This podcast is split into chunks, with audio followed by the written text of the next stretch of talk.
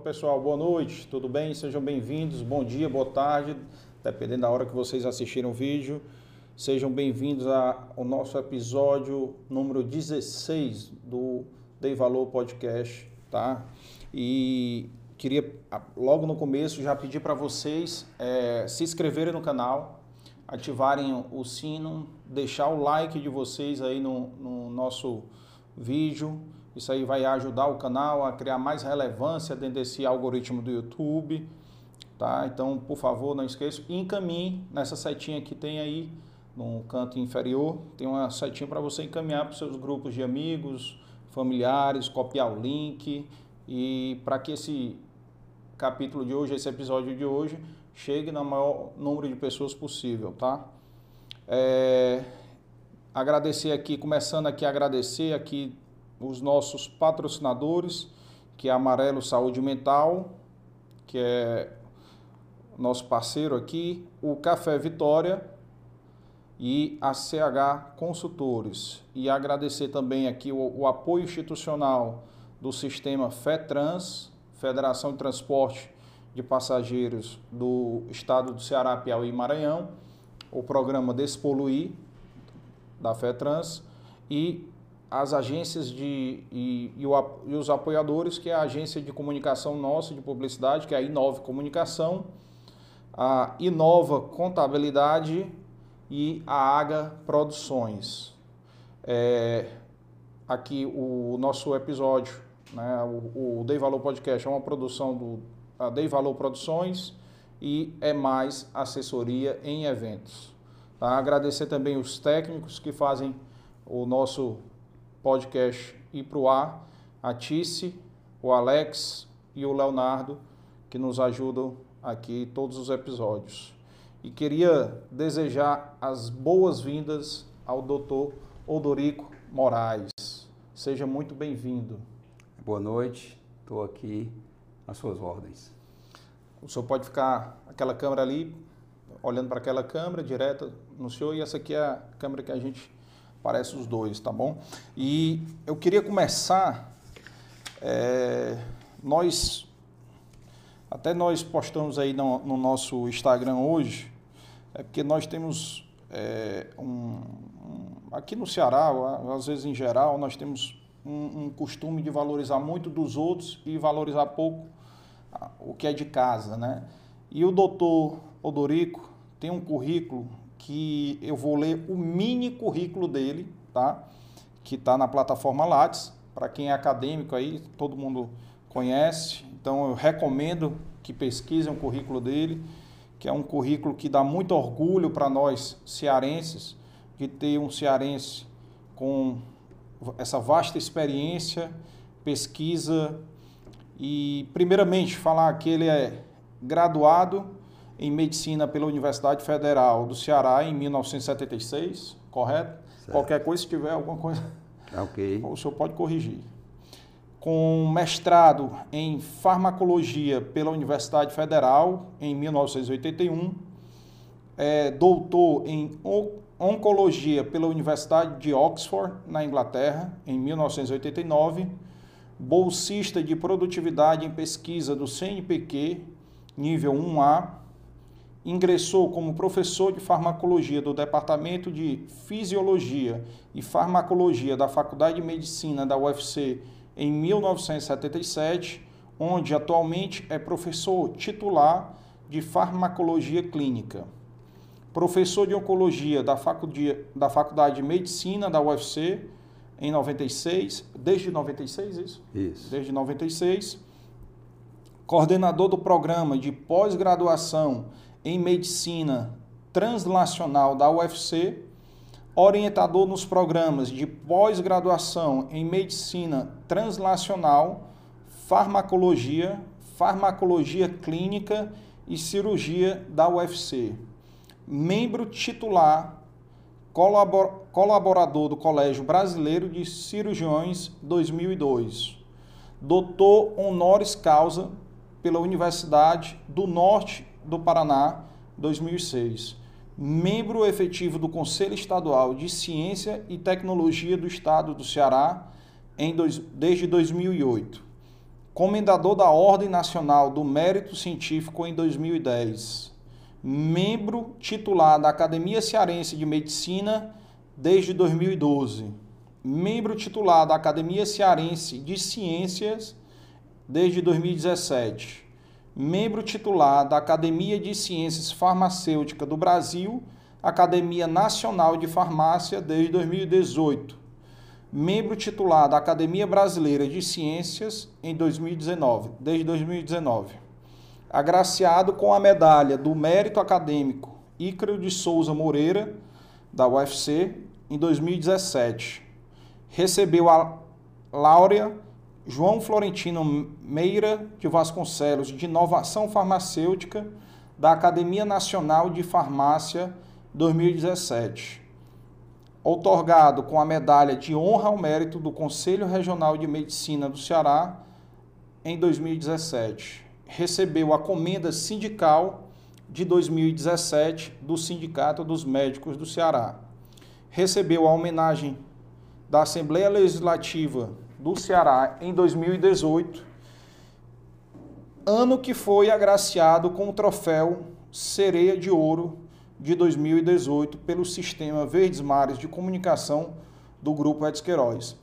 Para, para os que nos assistem aqui do Ceará, conhecem o, o prêmio Troféu Sereia de Ouro. Para os que não são do Ceará, é um dos prêmios, é, digamos, de maior visibilidade do estado do Ceará, onde o Grupo Edson Queiroz é, homenageia, homenageia quatro pessoas de áreas distintas, um empresário, um artista, um cientista, no caso médico cientista, né?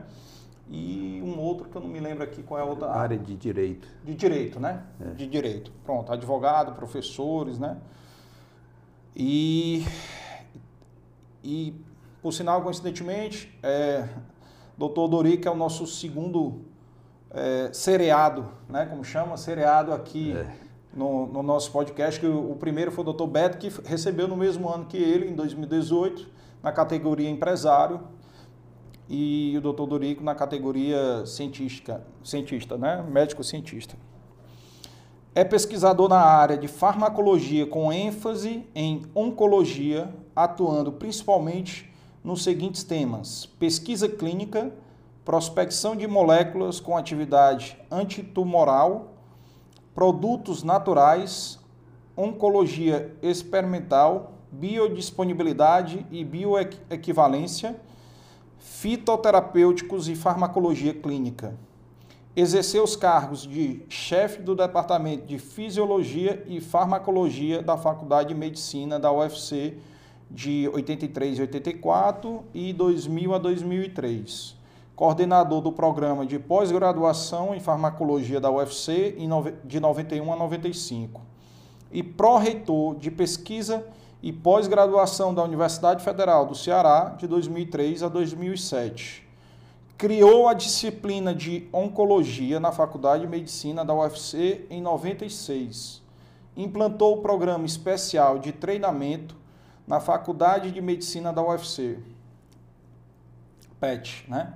idealizou, implantou e coordena o Laboratório de Oncologia Experimental do Núcleo de Pesquisa e Desenvolvimento de Medicamentos da UFC desde 89.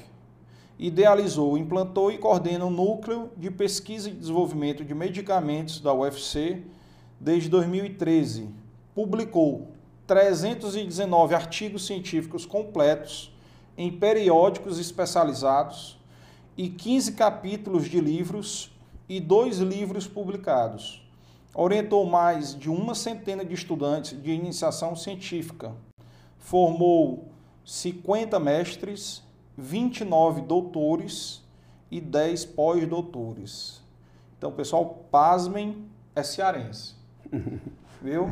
A gente costuma a valorizar só o que é de fora, mas nós temos um grande cientista e para todo mundo que, que é do meio é, da medicina, todo mundo conhece e eu tenho como referência e ainda tem alguns programas que a gente vai falar ao longo da conversa, como é, a pele da tilápia, o transplante de fígado, né, que o doutor Dorico fez parte aí dessa parte de desenvolvimento e pesquisa.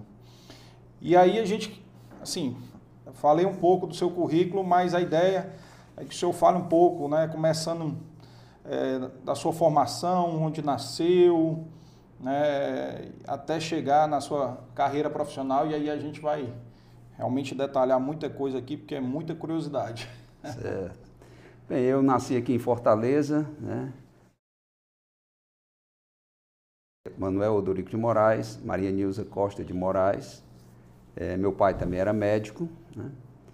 E médico dermatologista e cuidou durante muito tempo, é, era diretor do é, Hospital de Dermatologia Sanitária, Antônio Justa, né, onde é, ficavam segregados os rancenianos. Né? Então, papai foi durante 35 anos, né, trabalhou com rancenianos e, e, isso me fez ver né, o quão importante era a medicina né, para o ser humano. Né? Para amenizar, para mitigar a dor do ser humano. E eu tenho é, é, três irmãos, atual, três irmãs atualmente, né? Quer dizer, então, ah, é, nós éramos cinco, né? Faleceram dois, então somos três atualmente. E duas, é, meu irmão mais velho, também era médico, Carlos Alberto Dorico de Moraes, a minha segunda é, irmã mais velha, Cecília Marilza é, Moraes, também tá, ainda está viva, né?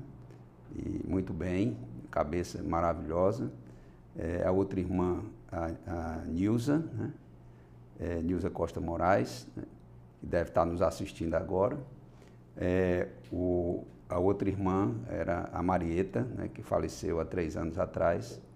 E assim, uma pessoa que todos nós tínhamos o maior carinho né, por ela. A, a minha vida né, é, é, acadêmica né, ficou, veio, dependeu muito da minha formação básica, né, da minha formação é, na escola primária, depois, naquele tempo a gente chamava a escola de segundo grau de é, é, ginásio depois o científico. Né. Ah, eu começando a falar, eu gosto muito de é, falar um pouco sobre a minha alfabetização. Né? Eu fui alfabetizado, eu estudava, morava em frente ao antigo Colégio São João, né? e é, minha mãe me colocou no Colégio São João, naquele tempo a gente chamava Jardim da Infância, né? É, hoje eu perdi assim, a noção, né? são tantas reformas de ensino, que hoje eu perdi a noção do que, que significa o Jardim da Infância. Mas, enfim, era o Jardim da Infância que você ia para tomar o primeiro contato né, com o colégio e tudo. E quando chegou no meio do ano, a minha mãe é, tinha as provas, né? Minha mãe pegou e disse: Mas você estou pagando um colégio para você ir para ficar colando papel e pintando figurinha, entendeu? Isso, o que, que você vai aprender? O que, que você aprendeu disso aí? Né? Então, já está seis meses no colégio, não aprendeu nada. Aí me levou para casa e me botou e disse: Olha, a partir de hoje você vai ser é, é, alfabetizado né, pela, por uma tia que nós tínhamos lá, que era a Deda, né, Zeneida Brasil Brígido, que era uma prima da minha mãe e que morava, que nós chamávamos de tia, e era assim uma pessoa que era todos nós adorávamos, né? E a Deda, né, como a gente chamava, ela é, deve ter sido treinada pela SS nazista, né? Porque o, o, rigor que ela tinha né, no ensino, então a gente começava a fazer, a estudar de manhã cedo, ela disse, acorda, toma café, entendeu? E começa a estudar. E, e, a, e sempre tinha, já estavam lá os deveres, o que eu devia fazer e tal, e ela ficava acompanhando. E, e assim, foi muito bom. Ela terminava, terminava, eu terminei e tal, será que eu posso sair? Não, não pode. Você tem que ficar de sete e meia, tá certo? Às onze e meia, e acabou. Se você terminar, terminava antes, vai estudar a tabuada. Né? Então, eu ia estudar a tabuada. Acabei a tabu... Ah, acabou, tá, um tempo ainda não chegou às onze e meia, então você vai fazer caligrafia. Né? Ah. E assim você conseguia preencher aquele tempo. Quantos anos isso? Foi seis meses, né? Em seis meses eu aprendi a ler, escrever as quatro operações, né? E uma, muita coisa interessante sobre história, entendeu? Sobre geografia, né? E, e assim, ela, e, e, leitura, ditado, né? Quando eu cheguei no primeiro ano do colégio, é, é fui para o Cristo Rei, né? Minha mãe então me matriculou no Colégio Cristo Rei e eu fui para o Colégio Cristo Rei. Qual era a idade do senhor na época? Eu, eu talvez tivesse 5, 6 anos, talvez, é, nem me lembro assim, mas talvez 6 ah. anos, né? 5 uhum. ou 6 anos, acho talvez 5 anos, acho que 5 anos. É, e aí eu fui para o colégio é, Cristo Rei, e quando cheguei lá, eu já sabia fazer tudo que o menino do primeiro ano sabia, já estava alfabetizado, sabia fazer ditado, entendeu? É, caligrafia, tabuada. Né? Quando a professora perguntava tabuada, eu já sabia aquilo tudo é, é, memorizado. Né? Então, para mim foi um primeiro ano primário, foi um passeio, né? O segundo ano primário eu comecei a aprender, sim, ainda sabia fazer fração, ela me ensinou fração, somar fração, entendeu? Multiplicar fração, essa coisa toda. Tá bem avançado. Era, já eu aprendi muita coisa, né? Quer dizer, foi seis meses assim do ensino Intenso. extremamente rigoroso, né? Porque, como eu disse para você, aquela é, é uma aquela o treinamento que ela deve ter feito, né, na, no, no passado dela pela SS nazista, né? Então É, a mesma coisa ela empregava comigo. Não tinha essa história de alisar, não. Né? Ela gostava muito de mim, eu também gostava muito dela, mas na hora de estudar, na hora de ensinar, eu era o aluno, ela era a professora e acabou, pronto. Era só isso. Não misturava. Não, não tinha mistura. Né? E aí isso me deu uma base muito grande, né? me deu uma base. Eu cheguei no colégio, eu já sabia um monte de coisa. Eu não fiz alfabetização, já fui alfabetizado, entendeu? E já, já cheguei no primeiro ano, já sabia um monte de coisa. Né?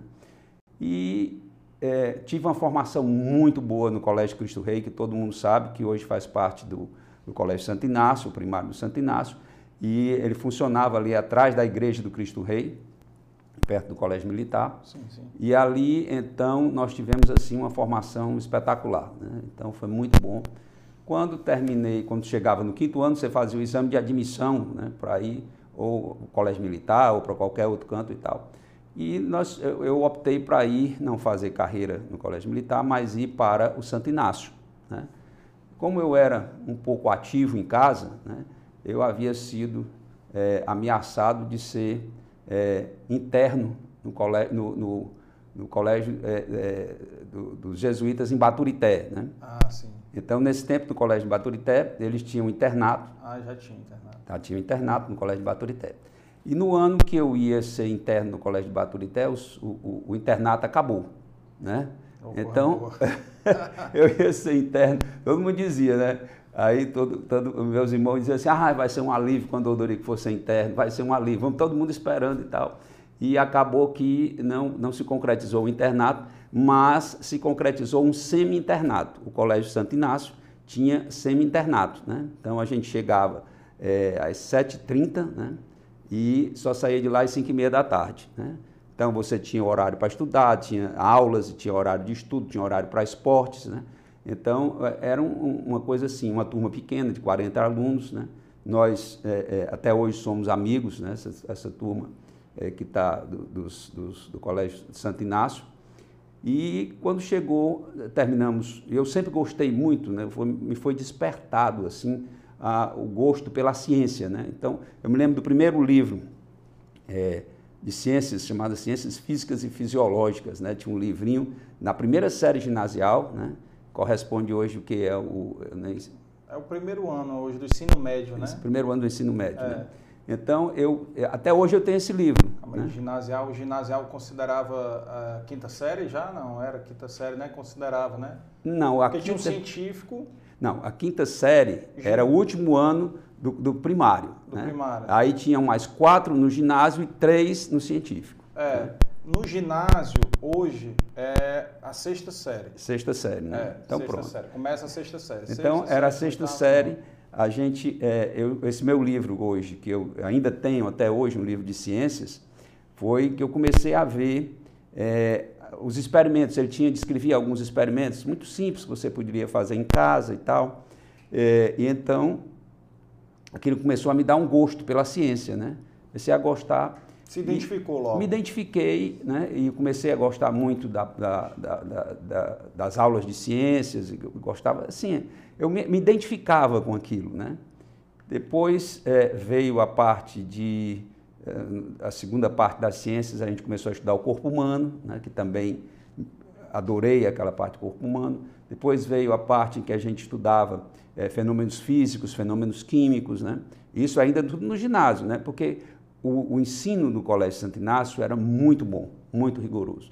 E assim, eu reputo como sendo nos melhores, é, é, assim, o embasamento que eu tive no Colégio Santo Inácio me deu ah, uma, um background para que eu pudesse fazer o vestibular tranquilo, entendeu? Uhum. Eu nunca virei noite estudando para o vestibular, nem coisa nenhuma, essas coisas, essas loucuras que pessoas fazem.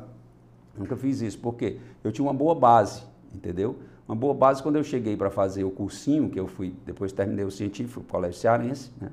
Eu fazer o cursinho e é, é, eu já sabia, muitas daquelas coisas eu já sabia, né? Então nós estudávamos no Santo Inácio, estudávamos sociologia, estudávamos geometria descritiva, né? coisas que você só estudava na universidade, né? Uhum. Então é, a gente tinha uma base muito boa, né? Você tinha aulas de religião, mas na realidade a aula da, de religião era a história da religião católica, né? Você uhum. tava, estudava a história, na realidade era a história da religião, né? O professor de história nosso era o mesmo professor de religião, eram padres, né? E a maioria dos nossos professores eram padres. Né? E, e aquilo nos trouxe. Estudei nos, também lá. Estudou também no Santo Inácio. Eu né? e meus irmãos todos. Pois é. Então aquilo não, ali dá o Santo Inácio um é uma escola. do senhor. É uma escola de vida, né? É. Então uh, os, eu, eu sempre digo o seguinte: os é, os jesuítas, eles não treinam soldados, eles formam generais, né? Então você vê aqui, hoje na sociedade cearense, as lideranças da sociedade cearense, todas elas foram do Santo Inácio, entendeu? Poucas pessoas estão lá do, do colégio cearense, algumas do, do, é, do colégio é, militar, né? uhum. né? mas a grande maioria dessas lideranças que estão hoje é, na, nas universidades, no comércio, nas indústrias, né? nas prestações de serviço são pessoas que foram formadas no Santo Inácio. Né? Então, essa coisa de dizer, o, Santo Inácio, os jesuítas, de uma forma geral, eles sempre se dedicaram à educação. Né? Uhum. Dizer, quando eles vieram para o Brasil, foi para é, fazer, se dedicar à educação, formar pessoas e tal, essa coisa toda. E, os, é, é como eu sempre digo, a, eles vão fundo no que eles fazem. Então, eles não, não treinam soldados, eles formam generais. Né? Ele, ele lhe prepara para a vida, para você ser um líder dentro do seu setor de trabalho. E é, no Santo Inácio foi muito interessante, porque a gente aprendia assim, uma série de coisas para a vida mesmo, né? Aprende de coisas para as vidas. Então, os padres tinham essa visão, os jesuítas sempre tiveram essa visão de formar líderes e preparar pessoas para isso. E no Santo Inácio eu comecei a gostar muito né, de ciências. Né? Então, é, eu, é, tinha, nessa, na minha juventude, eu tinha duas paixões. Né? Uma era andar de cavalo, né? eu gostava muito de cavalo, e a outra era é, o meu laboratório, que eu tinha em casa, né? eu tinha um laboratório no quintal da minha casa, eu morava ali na Santos Dumont, e uh, tinha uma parte da. É, tinha um quartinho no fundo do quintal, né? e que a minha mãe então transformou, né? era um, um pequeno galinheiro que tinha no fundo do quintal, tinha um viveiro, o papai gostava muito de negócio de pássaros e tal, essa coisa, tinha um viveiro. E ele transformou uma parte desse quartinho é, em um, o meu laboratório, tá certo? Então ali eu tinha um laboratório, onde eu fazia meus experimentos e tal, essa coisa toda, e eu comecei a é, ver, praticar a ciência, né? Pratica, começando a copiar os experimentos que tinham nos livros e tudo, e comecei então a praticar a ciência. E isso é, me deu um estímulo muito grande né, para poder é, seguir é, a carreira de pesquisador. Né. Qual a idade que o senhor tinha nessa Eu tinha, é, eu entrei na faculdade com 18 anos, né, então eu tinha, é, devia ter é, entre 15 e 18 anos, né, foi nessa parte em que eu tive o, o, o, meu laboratório, né, que eu fui muito ativo dentro do laboratório. Então, é, 1970, né, eu é, tava aquela, fui fazer o, o cursinho e estava numa grande dúvida se eu ia fazer é, medicina ou se eu ia fazer arquitetura, que eu gostava muito de desenho, essa coisa toda. Então, eu é, pensava muito na arquitetura também. Mas eu comecei e, na biologia, né? Porque eu gostava muito do, do, da biologia. E eu conversando com meu pai e tal, eu disse, olha, eu, eu queria saber, eu estou em dúvida, mas eu tenho, assim, entre, entre aí já estava entre a medicina e a biologia e tal, o papai disse assim... Ela tinha eliminado a arquitetura. Ela tinha eliminado a arquitetura, né? Porque você tinha que decidir no terceiro ano qual era, porque os vestibulares eram separados, né? Então, se você fosse para a área de tecnologia, você fazia era, é, outros, outras. É, as provas eram semelhantes, mas você tinha um treinamento mais intensivo na parte de, de física, de química, matemática e tal. E a biologia e química era mais para a parte de é, medicina. Né? Então eram turmas separadas, né? Eram, eram, eram treinados em turmas separadas. E conversando com o papai, ele disse: Olha, se você quer fazer pesquisa, você tem que ter, se, se aquilo, se você quiser uma visão maior né, do que você vai fazer na pesquisa, aonde vai lhe dar essa maior visão do ser vivo é na medicina, porque você está estudando o ser humano, que é aquele o, o, ser vivo mais complexo. Né? Então, você sabendo, estudando o ser humano, você vai ter uma boa formação que lhe vai proporcionar a estudar o ser vivo de uma forma geral. Não teve muita pressão dele, né? Não, de jeito nenhum. Nunca, nunca uh, o meu pai chegou para nenhum dos filhos para dizer assim, olha, você vai fazer isso, você vai fazer aquilo, você vai fazer aquilo outro. Faça não, isso aqui, né? porque isso aqui você tem é, emprego não, garantido. Não, não tem, não tinha, nunca, nunca teve isso, né? Uhum. Sempre, também eu nunca dei margem para ninguém se meter na minha vida, sabe? Eu sempre fui muito independente, nunca dei margem para ninguém chegar e dizer assim, olha, você vai fazer isso, você vai fazer aquilo, você vai fazer... Não, eu sempre fui muito independente, entendeu? Eu fazia o que eu achava que deveria fazer. Estudava quando eu achava que deveria estudar, brincava quando eu achava que deveria brincar, entendeu? Então, então nunca, nunca ninguém, nunca meu pai chegou para dizer assim, olha, vai estudar, entendeu? Você vai fazer um vestibular, tem um vestibular aí e tal, então vai se preparar para estudar. Nunca ninguém chegou, nem, nem meu pai nem minha mãe, nunca ninguém chegou para fazer isso, né? Uhum. Então, a, a gente sempre era todos confiavam, né? Nossos pais confiavam na gente e, e a gente merecia essa confiança, né? Então, assim, para mim, o, o, a principal base de tudo veio do meu, é, no meu é, aprendizado né, no Colégio Santo Inácio. Né? Foi um aprendizado não só é, para é, que me deu a base de conhecimento, mas um aprendizado para a vida. Né? Quer dizer, o, o que a gente tinha, entendeu? Era um aprendizado para a vida né, no Santo Inácio. Então foi, foi muito bom, a gente tinha, era semi-interno, entendeu? E a gente tinha um contato com aqueles, com aqueles, com os colegas durante o dia todo, dessa coisa toda. Tive professores interessantes, né? A maioria deles era padre, depois alguns deixaram a batina, foram ser professores universitários, uns, alguns já eram professores universitários, né? um é, virou um cantor famoso, que foi o Belchior, né? Belchior Sim. foi meu professor de, de, é, de, biologia, de botânica, né? E, e, e, assim, era um bom professor, o Belchior era um bom professor, né? um cara assim muito é, organizado, ele sempre foi, as aulas deles eram primorosas, as, bem, bem organizadas, e eu gostava muito, porque eu gostava muito de, de, de biologia, então a parte botânica para mim era, até hoje eu ainda trabalho com isso, né? Foi, me deu uma base muito boa. Né?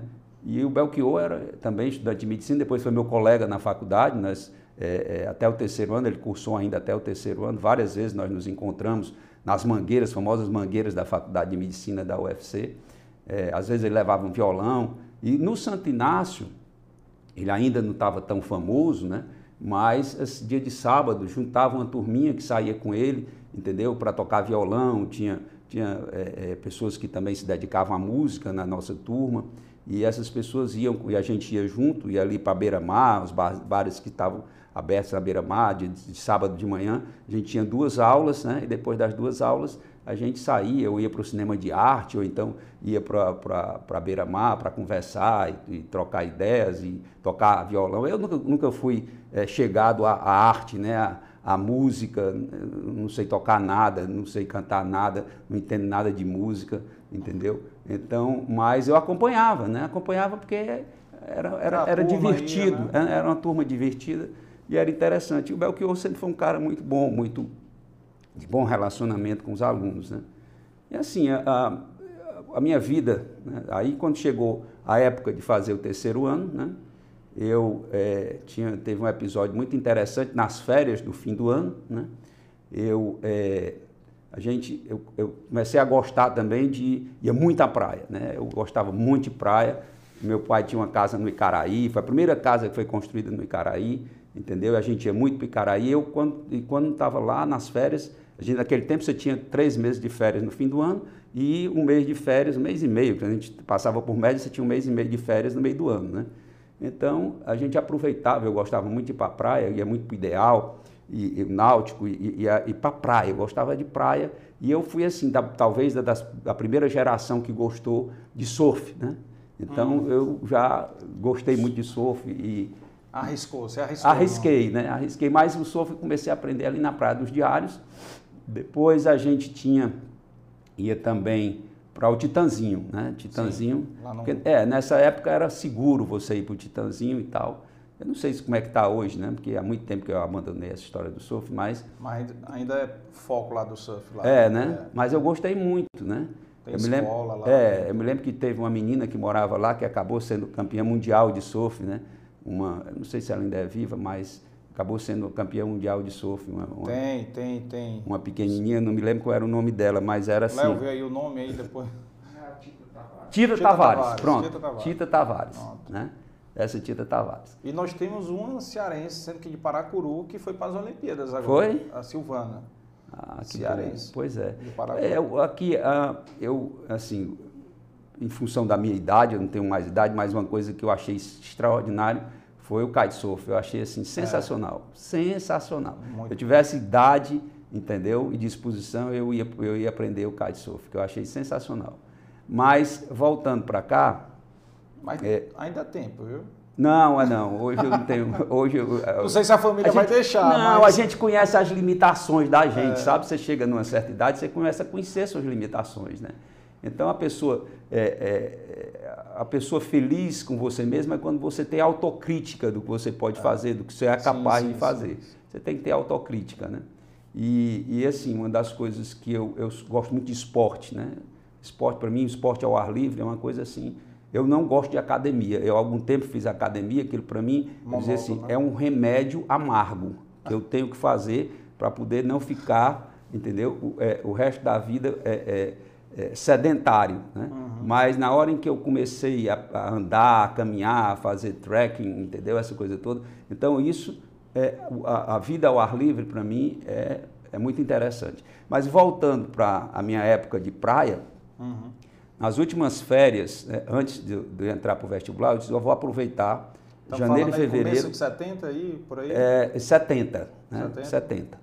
Eu, é, nós, é, o vestibular nosso foi em 70, né? Uhum. Nós entramos em 71, né? Nossa turma terminou em 76, né? Estou fazendo agora, no fim do ano, estou fazendo 45 anos de formado, né? E, e então, uh, um episódio assim que marcou muito minha vida foi que uh, no fim desse, de, nas férias, né?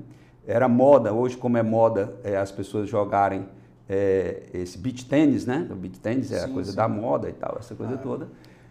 A moda, a moda na minha época era o frescobol. É. Né? O cara ou ia para a praia para pegar carretilha, naquele tempo não, era, não tinha é. esse negócio de é, bodyboard, é, era carretilha, tá certo? E, o é, jacaré também. É, jacaré, é. carretilha, essa coisa toda. E depois começou a surgir a história do surf, mas é assim, a, a minha, minha passagem pelo surf foi muito efêmera, né? Porque uhum. aí já veio a faculdade, quando começou a faculdade aí já foi complicado, né? Porque você tinha que se dedicar um pouco mais, essa coisa toda. Mas é, com a, o, o, frescobol, estava é, jogando, tinha duas meninas jogando frescobol, e eu olhei para uma delas, eu estava sentado com um amigo, né, que era o Chico, meu vizinho, e aí eu falei, Chico, rapaz, eu vou namorar com aquela menina. Eu sempre gostei muito de namorar, era muito namorador e tal. É, eu sempre... Eita. Deixa eu dizer que a, a Renata Sofia está no, tá no chat aqui, viu? Já... É. Não, mas aí ela, ela não, sabe mas... dessas histórias tudinho. Não, e aí o meu, assim, eu, eu acho que isso aí eu, eu puxei ao meu avô hum. é, materno, tá certo? Ah. Que o vovô Antônio Costa era um pouquinho namorador, sabe? É. Não, eu acho que isso aí foi a genética que passou já para terceira geração, segunda geração, né, que foi a minha. É. Então, uh, e assim, a gente, cheguei e disse, eu vou namorar com aquela menina.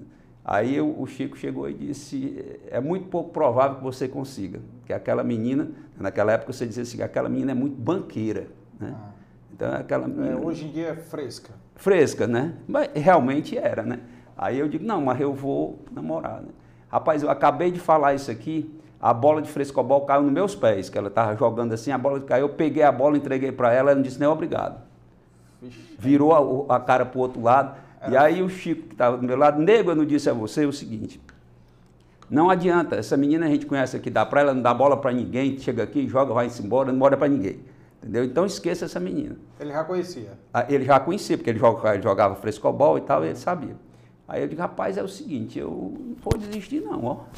Então eu vou, eu vou, eu vou voltar aqui no outro dia. Aí eu ia lá e nada, ela não apareceu e tudo. E é, quando foi, bom, começaram as aulas, dia 1 de março começaram as aulas no cursinho, a gente foi estudar no Cearense, eu fui estudar no Colégio Cearense, né? E quando eu cheguei no primeiro dia de aula, eu me sentei ali na frente, eu digo, eu tenho que aprender aqui, olhar o que, que tem que, que aprender, entendeu? Para poder não ter que estudar muito em casa. Então, eu tenho que aprender aqui mesmo. E eu me sentava na primeira carteira. Quando eu vi, cinco minutos depois de começar a dar aula, chega a tal menina, entendeu? Atrasada, né? A que não disse obrigado. A que não disse obrigado, né? Mas, assim, bela, deslumbrante e tal, essa coisa toda. Aí eu digo, pois não é... quem é, mas... Pois não, pois não é que a menina tá aí, rapaz? Como é que pode um negócio desse? Pois bem, para encurtar a história, entendeu? Eu levei um ano e meio, entendeu? Tentando, é, assediando e tal. Na faculdade ela era muito bonita e tudo. E na faculdade, você sabe, né? Os meninos tudo atrás e tal, essa coisa toda. E, e ela é, sempre, sabe? Aquele negócio, né? Olhando, olhando por cima da carne seca, né? Quer dizer, não dava bola para ninguém e tal. Eu digo, um dia eu chego lá, um dia eu chego lá. Aí, um, um, um ano e meio depois do primeiro encontro, eu cheguei, né? Consegui chegar. E estou casado com essa pessoa há, vou fazer em maio, né? 45 anos, né? Com mais seis de namoro, entendeu? São 51 anos, né? Doutora Beth. Doutora Maria Elizabeth Amaral de Moraes. Né? Então, ah, e essa, e muito do que eu sou hoje, né? Mas ela já agradeceu hein? depois a bola? Agradeceu. depois que começou o namoro, pelo menos agradeceu. Ela acha engraçada essa história. Eu nem sabia quem era. Um, um, um negro desse sentado na praia, eu sabia nem quem era, entendeu? Eu vou lá falar com todo mundo. E aí, é, mas assim, voltando aqui para aqui, nós fizemos o vestibular junto, entramos na faculdade junto, nos formamos juntos, né? É, é, ela foi fazer, fez residência em clínica médica, eu já parti, como eu fui fazer medicina para fazer pesquisa, né? que eu gostava, gosto muito de pesquisa, eu não fui fazer é, medicina para ser um médico assistencialista, eu fui fazer para fazer realmente pesquisa, que era o que eu queria. Né? Desde Qual, a sua época de Desde a época de né? ginásio, já, né, que eu gostava da pesquisa. Né? E, então, e durante a faculdade, a minha formação foi sempre pensando em ser professor e é, em me dedicar à pesquisa. Né? Então, eu, é, a minha, a, quando eu é, entrei na faculdade, no ano seguinte, né, aliás, no primeiro ano da faculdade, os, os jesuítas me chamaram para ensinar né, ciências, ensinar ciências, para um curso noturno que eles mantinham no Colégio Santo Inácio. Eles tinham um curso noturno ah. Para é, as pessoas que trabalhavam no comércio, que não tinham condições de pagar. Era um curso carentes. Carentes, né? Eles, aquele, era um negócio muito interessante. Só que os professores que ensinavam lá ganhavam a mesma coisa que você ganhava quando ensinava para o pessoal do é, é, da manhã, e, da manhã da e da tarde, né? Uhum.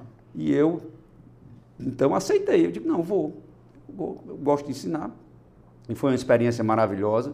No ano seguinte eu já estava ensinando ciências para a turma é, é, da manhã, né? E depois passei a ensinar biologia e os seis anos de faculdade eu fui professor, né? Então fui professor durante seis anos e foi uma experiência muito boa, porque eh, eu vi que realmente eu gostava do magistério. Né? É como eu digo, o magistério, você ser professor é como jogador de futebol. Você nasce com aquele dom de transmitir, de ensinar, uhum. entendeu? Aquilo você faz porque gosta. Você não faz porque aquilo ali é uma profissão. Você faz porque você gosta de ensinar, entendeu? Então, assim, eu tenho uma admiração muito especial por professores, professor primário. Prof... Para mim, todo professor entendeu? Quer dizer, é, é, é, fora esse negócio de técnico de futebol, que todo mundo chama técnico de futebol, de, de, de professor, professor, né? Então, é, bom, mas voltando para cá, é, então os seis anos da faculdade eu me dediquei também ao ensino, né?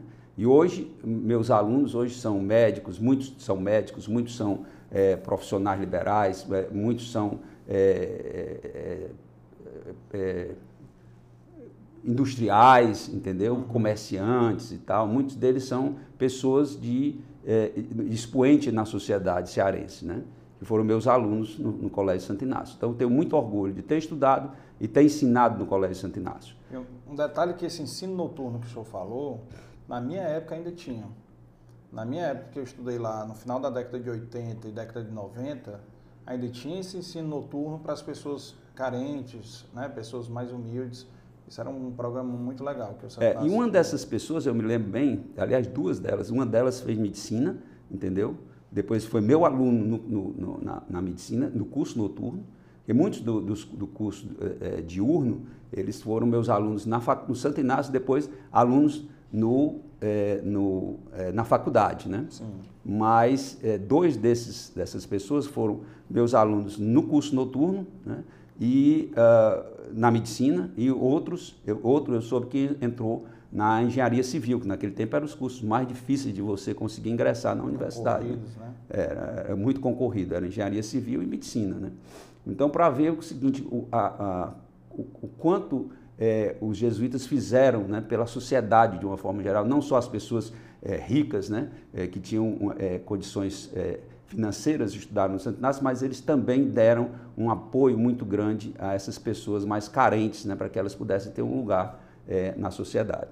Mas, voltando então para a faculdade, quando foi em 77, né, uh, eu lembro como se fosse hoje, né, até eu, no sexto ano da faculdade eu já dava aula para os alunos da medicina. Né, eu uhum. gostava de dar aula, né, então os professores, não, eu tenho uma aula tal que. As aulas mais chatas que os professores não gostam de dar, né?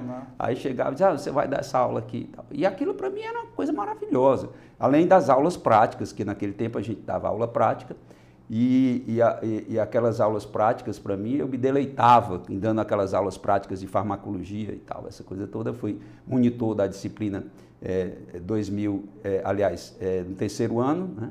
É, no quarto ano, no quinto ano, no sexto ano, eu comecei com uma bolsa de iniciação científica, foi o primeiro ano que teve que o CNPq lançou as bolsas de iniciação científica, fui o primeiro bolsista de iniciação científica da faculdade, né?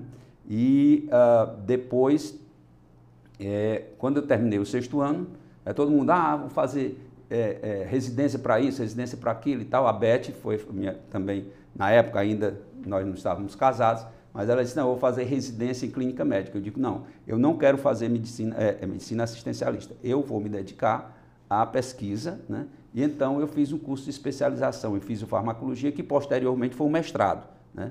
em, em farmacologia. E uh, é, para minha, é, assim, para minha surpresa, né, surgiu no, em janeiro, né?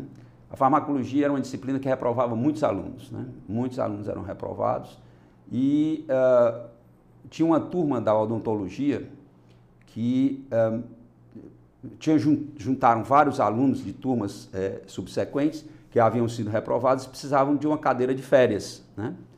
E uh, o reitor da universidade naquela época era um dentista, né, que era o Dr. Pedro Barroso. Né? Então, o Dr. Pedro falou com o chefe de departamento, né, que na época era o Dr. Jorge Ronce, e então o doutor Jorge disse: Olha, os professores estão de férias, tem um professor, tem um, um rapaz aqui que tá, terminou medicina agora, né, que já dá aula, deu algumas aulas na medicina e tal, e tem o doutor Farral Toshi, né, que também pode é, contribuir, que não tirou férias. Né.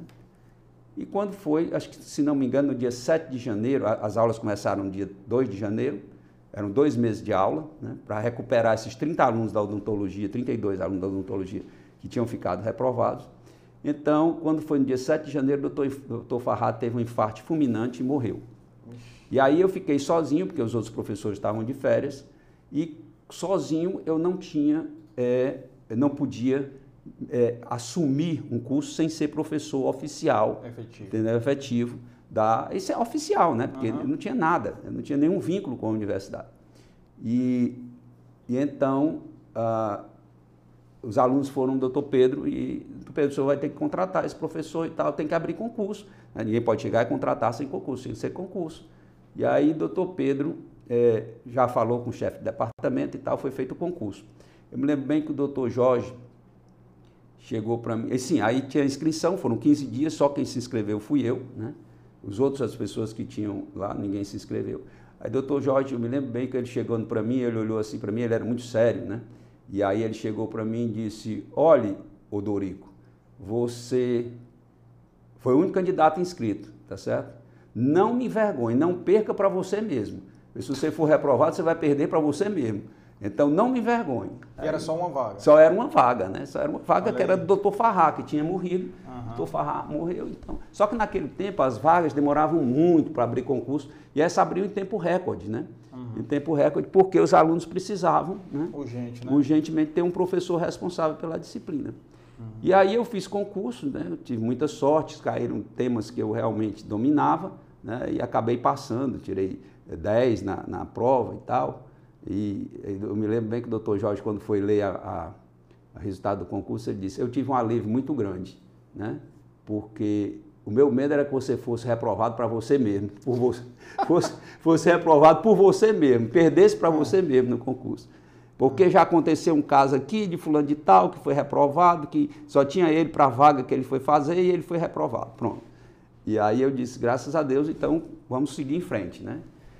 E consegui ingressar, o meu grande sonho começou a se tornar realidade, que era me tornar professor universitário e pesquisador. Né?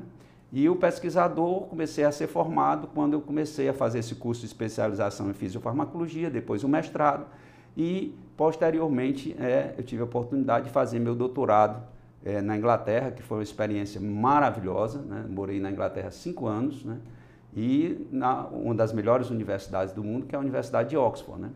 E, e foi assim uma experiência é, sensacional, aprendi muita coisa, tive um contato assim, aprendi o que eu podia, né? o que eu podia aprender, o que o tempo me deu para aprender, eu aprendi. Além de é, é, conseguir conciliar o tempo para nas férias a gente viajar, entendeu? Eu optei por durante cinco anos não voltar ao Brasil e pegar meu período de férias e o restinho do dinheiro que sobrava para conhecer a Europa. Né? Atravessava o canal e chegava na França e ia conhecer o resto da Europa. Né? E assim foi, um, foram cinco anos maravilhosos, muita experiência, aprendi muita coisa, abriu a minha mente, entendeu? Conheci outras culturas, outras pessoas, e aquilo foi é, é, sensacional. E foi, assim, deu um, um outro norte para a minha vida, né? Quer dizer, eu, logo que eu cheguei lá, eu tive muita sorte porque eu tinha um orientador que tinha uma visão entendeu? Assim, uma visão da ciência muito ampla, né? Ele disse: eu tenho que treinar você para ser um líder futuro no Brasil. Você não vai ser só um pesquisador de bancada, né? Você tem que ser um líder da ciência no Brasil. E uma das coisas que estavam acontecendo naquela época era é, a era a o anticorpo monoclonal. Os anticorpos monoclonais tinham acabado de ser descobertos, hoje muitos medicamentos que estão no mercado né, para tratar doenças é, como artrite reumatoide, para tratar é, doenças é, é, é como câncer, né, e, e, assim, doenças raras usam os anticorpos monoclonais. E ah, ele disse, olha, uma coisa é importante você aprender, entendeu? A técnica dos anticorpos monoclonais, né? E ele disse, olha, tem um, um, cidadão aqui que é meu amigo, né? E que ele está na Universidade de Cambridge, né? Então eu vou é, falar com ele para você passar um tempo lá na Universidade de Cambridge para aprender a fazer. Cambridge era pertinho de Oxford, dava para ir e voltar, entendeu? E então é, você vai aprender a fazer anticorpos monoclonais. Eu digo, tá bom. Eu cheguei lá, o cidadão era um argentino, né? Chamado é, César Milsten, né? me recebeu muito bem, ele era argentino, casado com uma, uma inglesa, né? falava é, como eu um inglês péssimo, entendeu? Um inglês com sotaque muito, aquele sotaque portenho, bem arrastado, carregado. Né? bem carregado. É. E aí ele, ele disse, eu não entendia as coisas que ele falava, né? Eu tinha acabado de chegar na Inglaterra, não entendia direito o que, que ele estava falando, né? E aí ele não, disse. Não arriscou portunhol, não. Não, aí ele disse assim: eu vou falar espanhol com você, mas tentar entender o espanhol de um, de um, de um é, portenho, né, o cara que nasce em Buenos Aires, é, acho que é tão complicado quanto entender o inglês dele com sotaque portenho. Né? Aí eu digo, rapaz, como é que eu vou me Aí o inglês dele era péssimo, o meu pior ainda. Aí eu tinha o, o George Kohler, que era o, o, cara que trabalhou com ele, chegou e disse, não, vamos, eu vou lhe ensinar aqui. E esse George Kohler era suíço, né? tinha um inglês castiço, aquele inglês, sabe? Era, ele morava em Cambridge, mas tinha um inglês oxfordiano, que ele tinha estudado também por lá. E o inglês oxfordiano é o padrão do inglês do mundo, né? Que water, é o, water, é, né? É, é, water, é. e aí eles, eles é, é, o, é o padrão do mundo, né? Que é o inglês oxfordiano, é o padrão. E, e aí é, eu cheguei, fui lá, aprendi as técnicas, voltei e tal. Quando foi, isso foi em setembro, né? A Beth ainda estava no Brasil. Quando foi é, em, é, quando foi em novembro, né? Os dois caras ganharam, ganharam o prêmio Nobel pela descoberta dos anticorpos monoclonais. Caramba. Entendeu? Foi? Isso foi em 89? Não, não. 80... Não, foi em, em 84. Caramba. Foi quando eu cheguei na Inglaterra. Né? Aí quando foi em novembro, eles ganharam o prêmio Nobel. Aí esse cara, depois que ganha o prêmio Nobel, vira semideus, então você não consegue mais falar e tal, essa coisa. Mas eu ainda, ainda, ainda o encontrei quando eu estava é, quando eu estava é, é, assistindo um seminário lá no, no, no, local onde eu fiz a, a, minha, o meu doutorado, né, que foi na Sir William Dunn School of Pathology da Universidade de Oxford. E um, ele foi dar um seminário, tinha um seminário sempre às quintas-feiras, e, e, ele estava lá dando esse seminário e tal. E, e, eu sentado assim na primeira carteira, que eu estava sentado na primeira carteira, para poder pegar bem o inglês, né? E, e ele disse: Ah, você trabalhou no meu laboratório, né? Você é o brasileiro que trabalhou no meu laboratório. Como é mesmo o seu nome? Eu não me lembro do seu nome, mas me lembro que você trabalhou lá. Aí pronto, aí todo mundo olhou para mim, ah, o cara que ganhou o prêmio Nobel, conhece o Odorico e tal, essa coisa toda. Aí o senhor virou também uma celebridade. É, não, aí o pessoal chegava, não, ali o, o, departamento, eu sempre fui muito bem tratado na Inglaterra, sabe? Uhum. A Inglaterra, para mim, é, eu, eu é, quando terminei meu doutorado, tive uma oportunidade de ficar trabalhando na Inglaterra e tal, mas eu queria voltar para o Brasil, tá certo? Mas teria sido um local que eu teria me dado muito bem, né? Uhum. Teria me dado muito bem. Minhas filhas gostavam muito de lá, a Beth adorava a Inglaterra, né? Então eu teria me dado muito bem na Inglaterra. O senhor ficou nessa dúvida? Não, eu, eu não fiquei em dúvida. Eu, eu, eu sempre fui uma pessoa muito decidida sobre o que eu, que eu queria fazer. Quando eu estava terminando, terminando o doutorado, é, eles é, têm os caras chamados headhunter, né? Que uhum. o cara vai é, atrás de você nos, nos, departamentos, né? Caçador de talentos. É, caçador de talentos, né? Pra, e aí ele vai entrevista pessoas, né? Que eles, uhum. Então eles olharam lá o meu currículo e tal e foram e pediram para para conversar comigo, para me entrevistar, né? Então eu disse, não vou. E quando eu terminei a entrevista e tal, eles também não dizem nada, né? Fazem perguntas e tudo, essa uhum. coisa toda pergunta muito mais sobre a sua vida pessoal, sobre as coisas que você gosta e tal, é, os contatos que você tem com as pessoas, do que sobre a ciência, né? Porque a ciência ele já sabe tudo que a gente faz, ah. entendeu? Então, a, ele, é, quando chegou, a, eles chegaram então e disseram assim, um mês depois eu recebo uma cartinha deles, né? Dizendo, perguntando se eu não queria ir é, para um, um, um serviço de biologia molecular que estavam criando na, é, no, num hospital né, na Universidade de Nottingham. Né?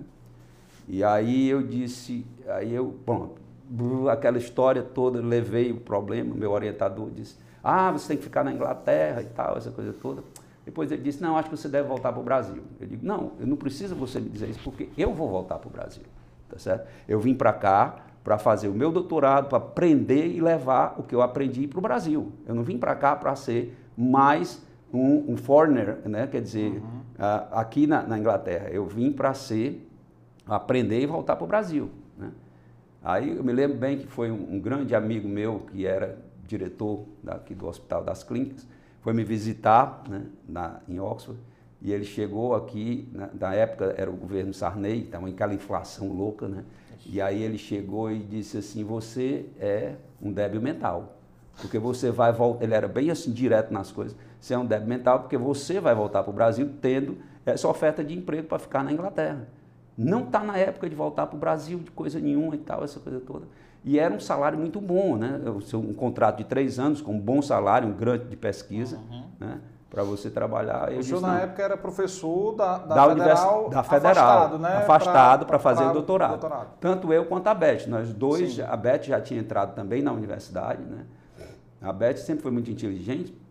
Ela fez concurso né, com várias pessoas que eram tidos como os, os, os, os expoentes na, na, na, na, medicina na época. Ela fez concurso tirou o primeiro lugar. Né?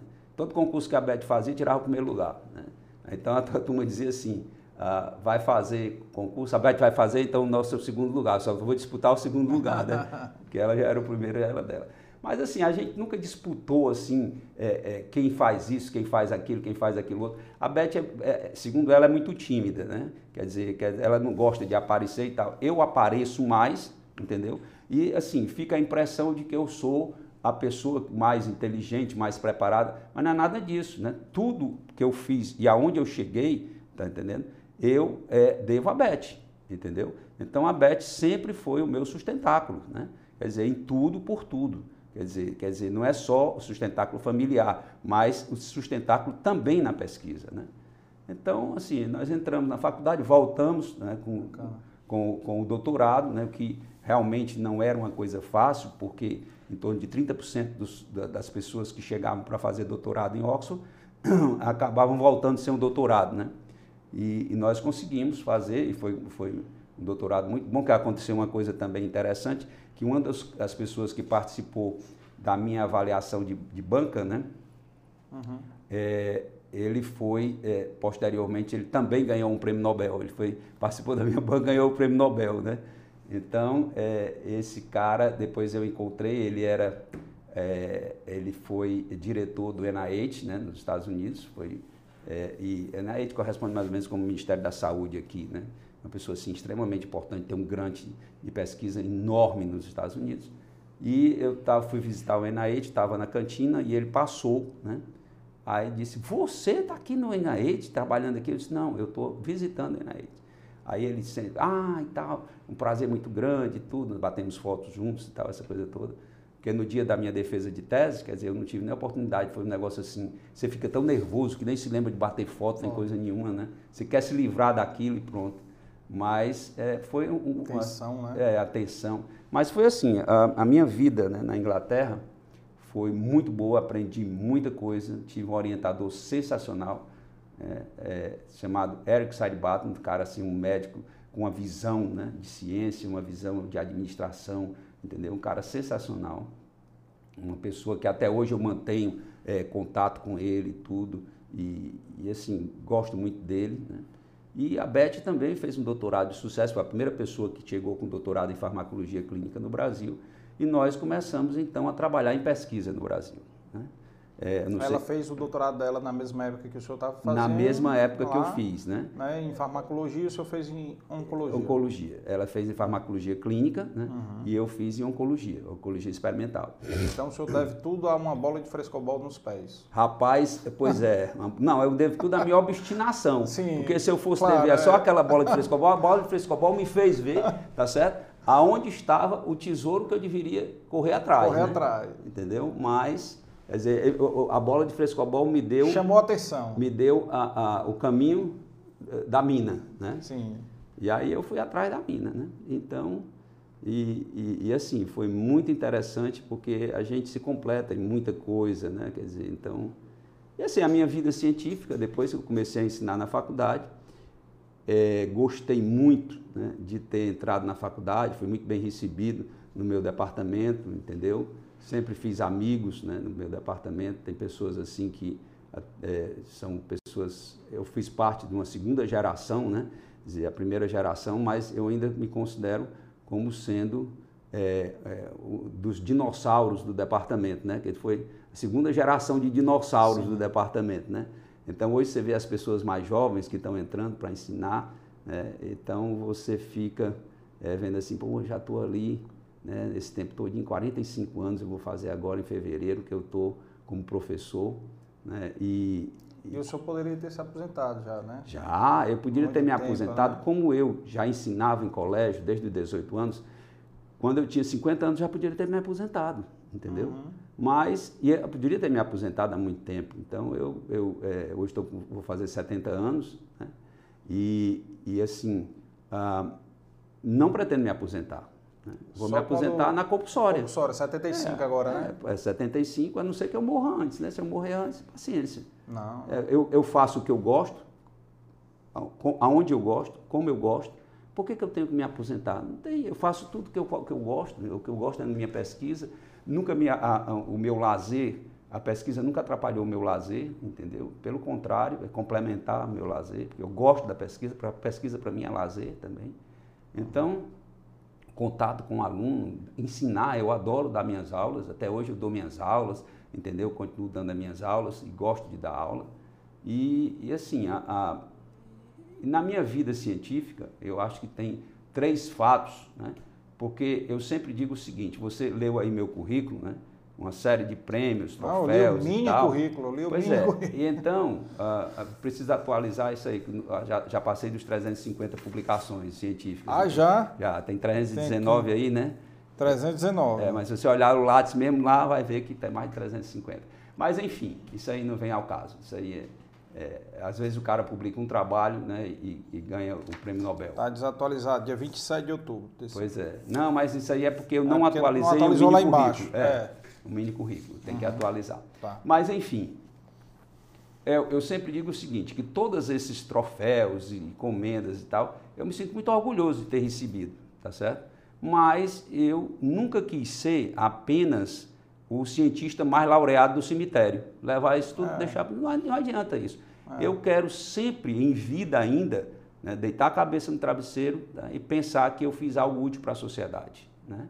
E isso hoje eu posso me orgulhar de dizer que eu tenho alguns feitos que é, mudaram assim o perfil, entendeu, de algumas coisas na sociedade, né?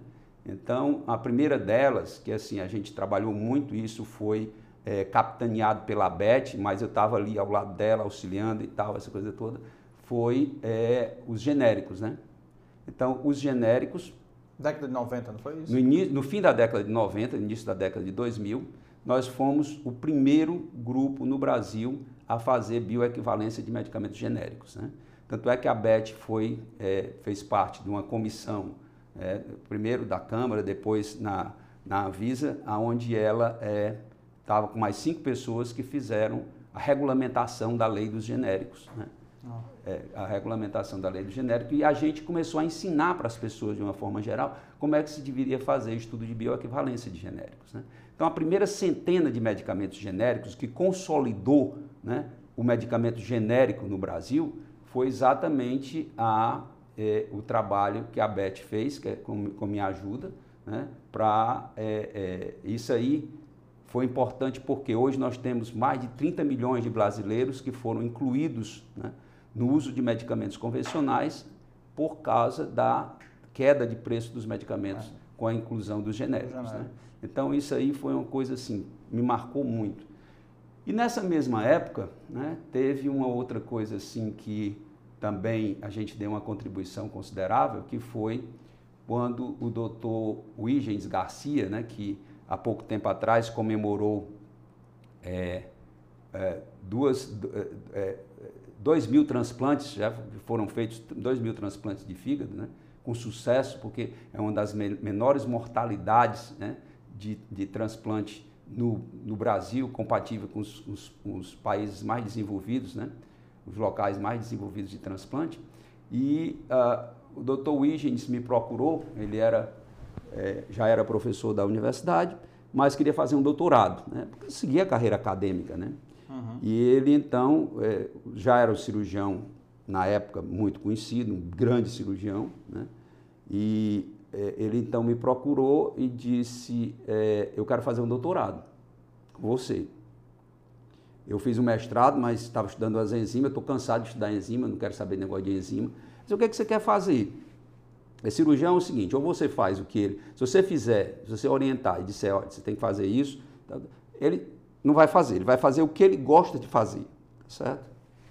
Então o cirurgião, na hora que ele vai fazer o que ele gosta de fazer, ele vai fundo e faz mesmo. Né?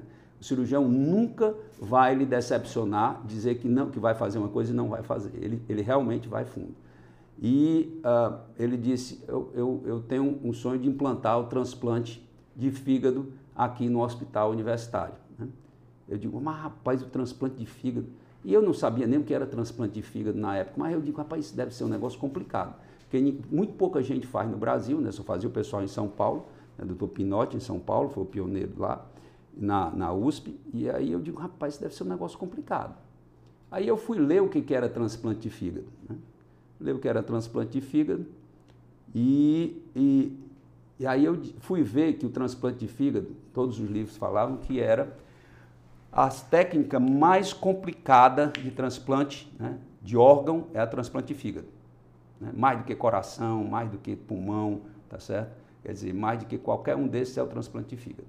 Por que, que era Mais assim? do que o de rim, porque tem muito vaso para você ligar, Legal. tá entendendo? E, você, e, e, a, e a, a, colocação do fígado no local e tal, aquela coisa toda, compatível com o tamanho, é tudo, é, é, é muito complicado. E aí eu disse, Wiggins, é o seguinte, você quer fazer isso, então você vai, escreve, a gente tem que conseguir dinheiro para fazer isso. Sem, um projeto sem dinheiro não existe, né? Então a gente tem que conseguir dinheiro. E então ele chegou e disse, é, pode deixar que eu escrevo. Né? Aí, uma semana depois, ele chegou, está aqui o projeto. Aí me entregou uma folha de papel ao massa escrita à mão, com uma letra ilegível, porque letra de médico você já não consegue ler, tá certo? só consegui ver uma letra pior do que de médico foi do meu neto, entendeu? E, e aí é, a letra ilegível, quatro é, laudas de, de papel maço, né? E eu digo, rapaz, isso aqui é o projeto. Ele disse, rapaz, isso aí é o projeto. Aí eu digo, tá bom, tá certo. Então, eu aí eu digo, rapaz, não adianta, porque é, não adianta você insistir com uma coisa que não vai acontecer. Não adianta eu chegar para ele, não, volte, vai fazer isso e tal. E o Luiz sempre foi uma pessoa muito legal, gosto muito dele, é uma pessoa, é, é um dos grandes amigos que eu tenho, entendeu? E meu cirurgião, né? E, e aí eu disse, pode deixar. Aí eu fui na livraria da, da faculdade, comecei a, comprei dois livros sobre transplantes, né? E um sobre técnicas cirúrgicas e tal, transplante de fígado. Aí fui ler o que era o transplante de fígado, escrevi um projeto, Wiggins, corrige aí para ver se está tudo certo. Ele leu, rapaz, está tudo certo. É isso mesmo. E aí é, ele disse, é, sim, aí eu digo, vamos submeter ao CNPq para conseguir um financiamento. Na época, o CNPq tinha destinado um dinheiro para, é, é, para o Nordeste. Né? Tinha um projeto Nordeste do CNPq, que era o Nordeste, muito pouca pesquisa, então eles queriam incentivar a pesquisa do Nordeste. E é, esse, diante desse projeto, veio então a. É, a gente conseguiu o financiamento, foi tido como um dos projetos prioritários, né? conseguimos o dinheiro e montamos um laboratório de cirurgia experimental para fazer transplante né, em porcos, para treinar a equipe né, e, ao mesmo tempo, para desenvolver a técnica de transplante, que foi a tese de doutorado dele, né, trabalho de doutorado dele. E aí, que ano? Em, em 90, começou em 99, acho que terminou em 2000, se eu não me engano. Né? E aí foi um sucesso, porque aí tem umas histórias interessantes, né? Porque é, os primeiros transplantes que a gente fazia, é, o transplante todo feito de uma forma é, é perfeita e tal, essa coisa toda, cirurgicamente, tecnicamente perfeita. E os animais morriam no final, né? Acabava, você botava lá no pós-operatório, o animal morria. Aí nós, é, eu digo, rapaz, como é que pode? 22 transplantes, né? Aí quando a gente estava, eu fui, nós tínhamos 22 no total. A gente tinha feito uns 8 e os animais morriam, morriam, morriam. Aí eu digo, rapaz, tem alguma coisa errada. Ou esses caras não estão operando direito, que é muito pouco provável, né? Ou então é, tem alguma coisa errada no pós-operatório desses animais, pode ser um anestésico, pode ser isso, aquilo.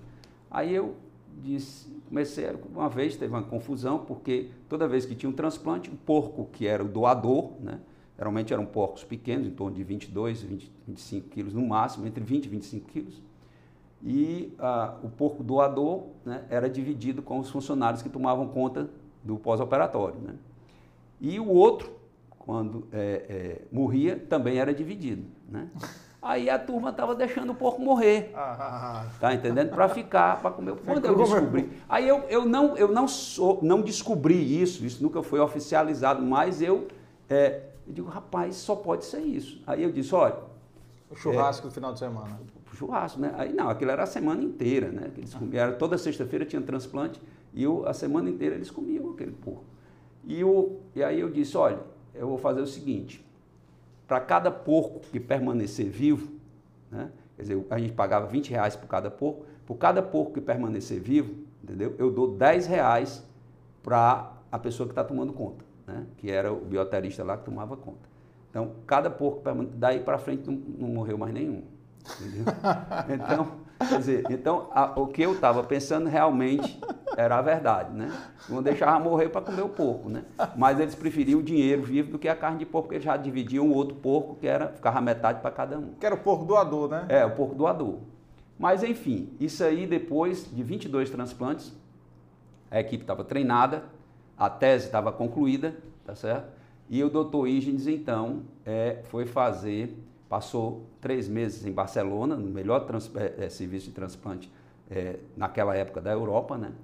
E ficou lá, foi treinado, voltou, implantou o transplante de fígado no hospital e até hoje, né, é, duas mil pessoas já foram transplantadas né, no, no, é, com esse programa que foi que começou. Então isso também me dá um orgulho muito grande de ter sido a pessoa que acreditou que aquilo fosse ser possível.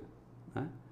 E a terceira coisa que também me faz botar a cabeça no travesseiro e pensar que a, a ciência tem que se transformar em bem social, né? foi a história da pele da tilápia, né? que foi também uma história muito bonita né? e que é, teve assim uh, uma é, tem um, um, um, apelo social muito grande, né?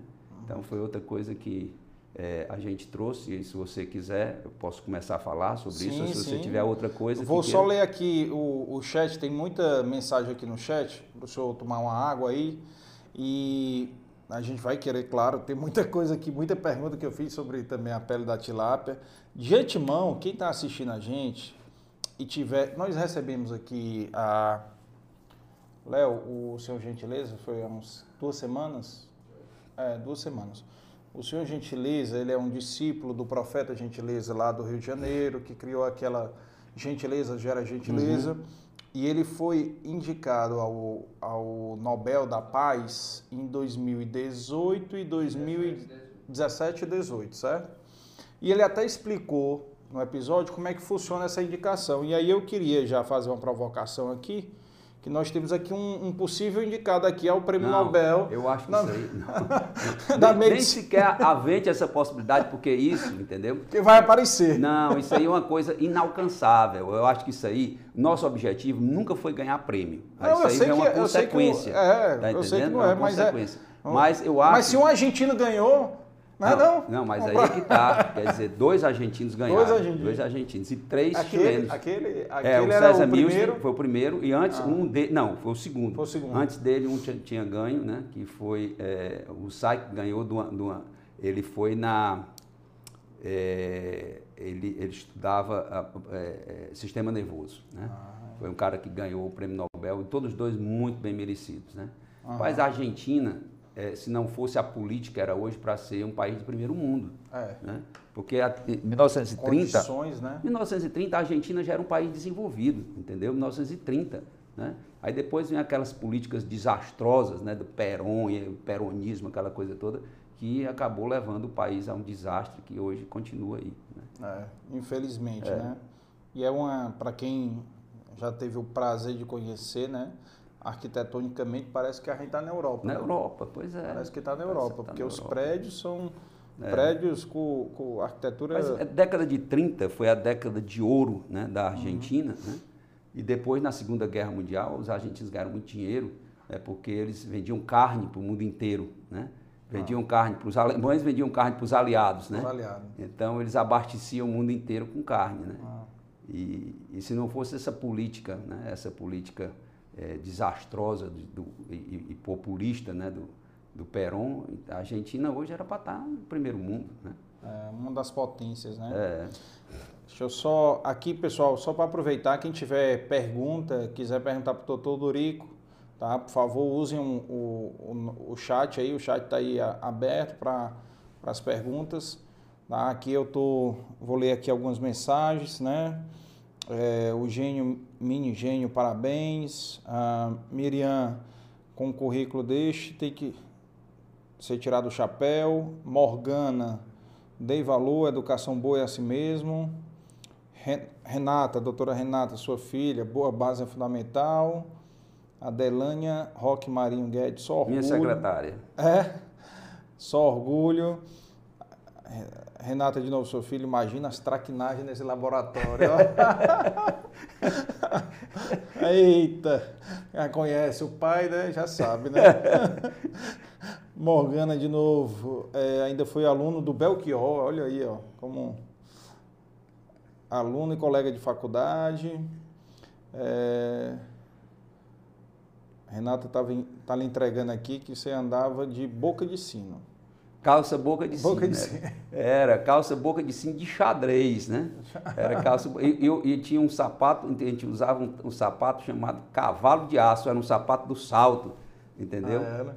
E era uma boca, uma calça boca de sino, hum. muito parecido né, com as roupas que eram usadas pela aquele, aquele Augustinho da grande família, né? Vixe. É, rapaz, eu me identificava muito. Aquele Augustinho, a, Augustinho da grande família usava as roupas que a gente usava na década de 70. E a camisa xadrez. Também. Era camisa xadrez, entendeu? Eu me lembro que eu tinha uma camisa de seda, que era uma camisa assim, que parecia uma, uma, uma, a raja de uma cobra, dessa cobra, é, como é que chama? Coral? Dessa? Não, uma cobra... É, essa é, a sucuri. sucuri. Parecia uma sucuri, a cobra sucuri, entendeu? E você usava aquilo, quer dizer, não tinha a menor combinação, você usava aquilo com a calça de xadrez, mas era moda na época.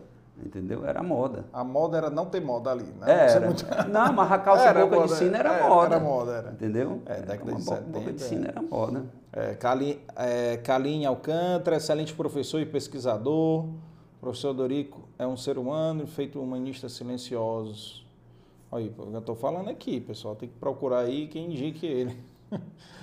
ah, Renato, sei de tudo, falando da, da falando da, da, do frescobol. ah, sua irmã, doutora Cecília, garoto traquino, agora excelente cientista, parabéns. Parabéns ao entrevistado e ao entrevistador, obrigado. Morgana, que história linda. Newton Andrade, sempre aprendendo com o mestre. Professor maravilhoso, Renato. Silvana Pinheiro, excelente professor de biologia, farmacologia e orientador de mestrado e doutorado. Foi sua aluna? É, né? foi minha aluna no Santo Inácio na faculdade. Depois orienta, é, é, aluna de mestrado e doutorado. Olha aí. É. Gostava, né, das suas aulas? É, Gostava. Excelente profissional. Amigo de excelência é, doutora Cecília, ambos, Odoric e Beth, formam um casal perfeito. Kaline, como pesquisador e os seus feitos, mudou o cenário da pesquisa científica, é, colaborando para o desenvolvimento e a evolução da Faculdade de Medicina da Universidade Federal do Ceará. Parabéns. Morgana, eu nem tenho palavras para descrever a honra de conhecer um cientista tão renomado por seus feitos para a humanidade. Parabéns. Inspiração. Já Renato falou aqui, essa história eu não sabia nos detalhes, eu não sei agora qual história, né? Porque. Qual Deve foi ser a história, do frescobol, né? É, pode ser, pode ser. agora já Ah, porque foi realmente foi bem detalhado, né?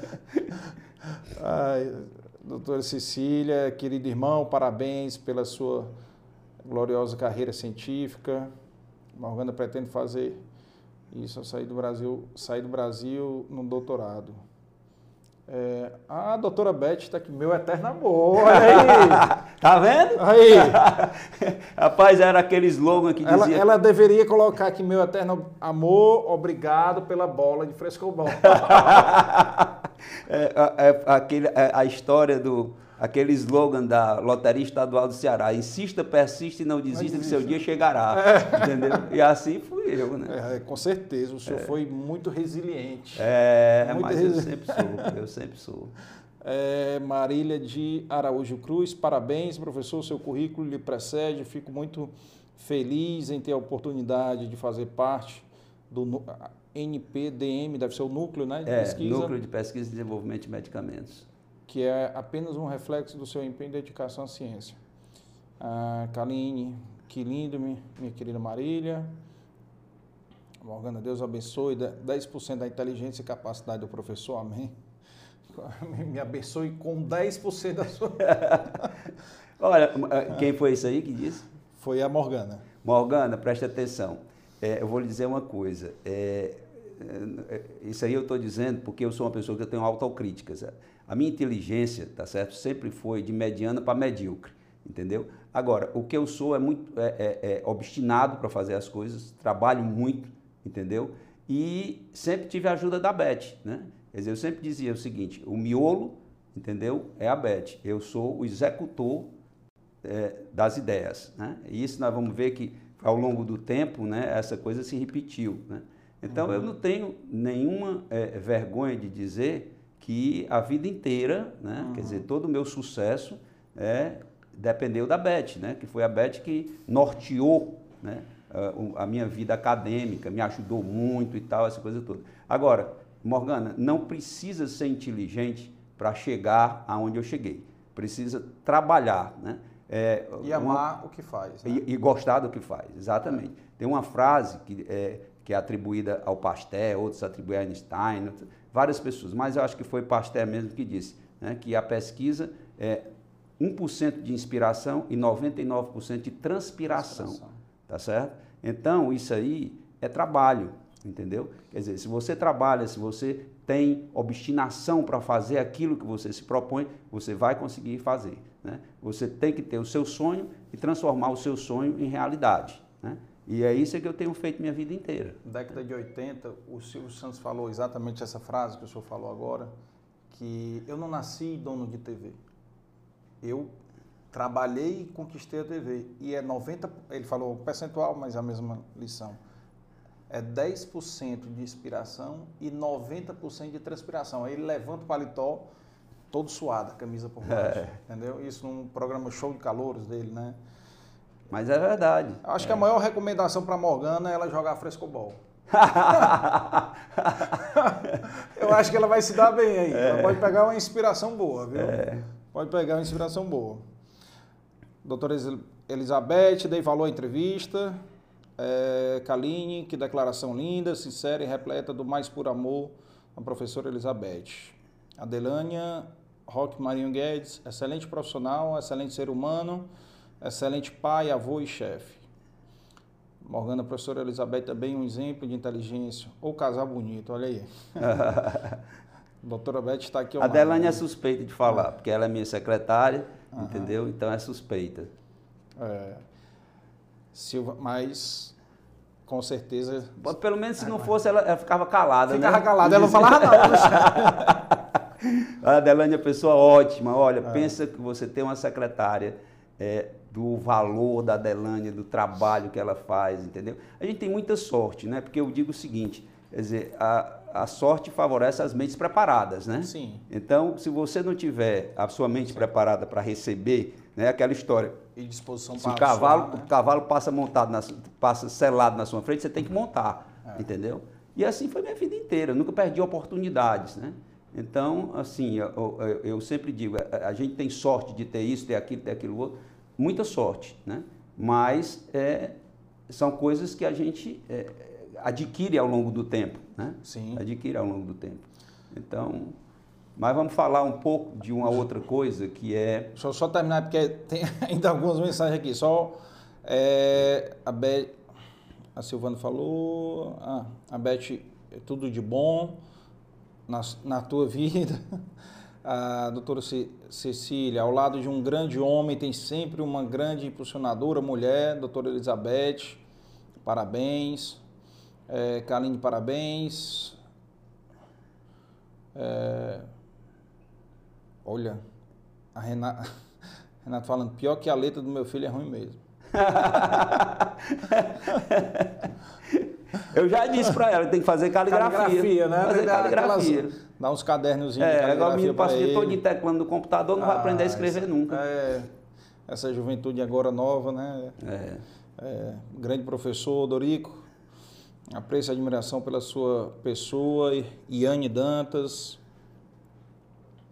Olha, a Renata concorda que ele merece o prêmio Nobel. Ah, não, isso aí não. Olha, o prêmio Nobel é uma coisa, entendeu? Que não é para seres mortais como a gente, não, entendeu? O prêmio Nobel está muito longe disso aí. E outra coisa, o que eu fiz hoje tem dezenas de milhares de pessoas que fazem isso no mundo inteiro, né? que deram contribuições enormes para a ciência e tal, essa coisa toda.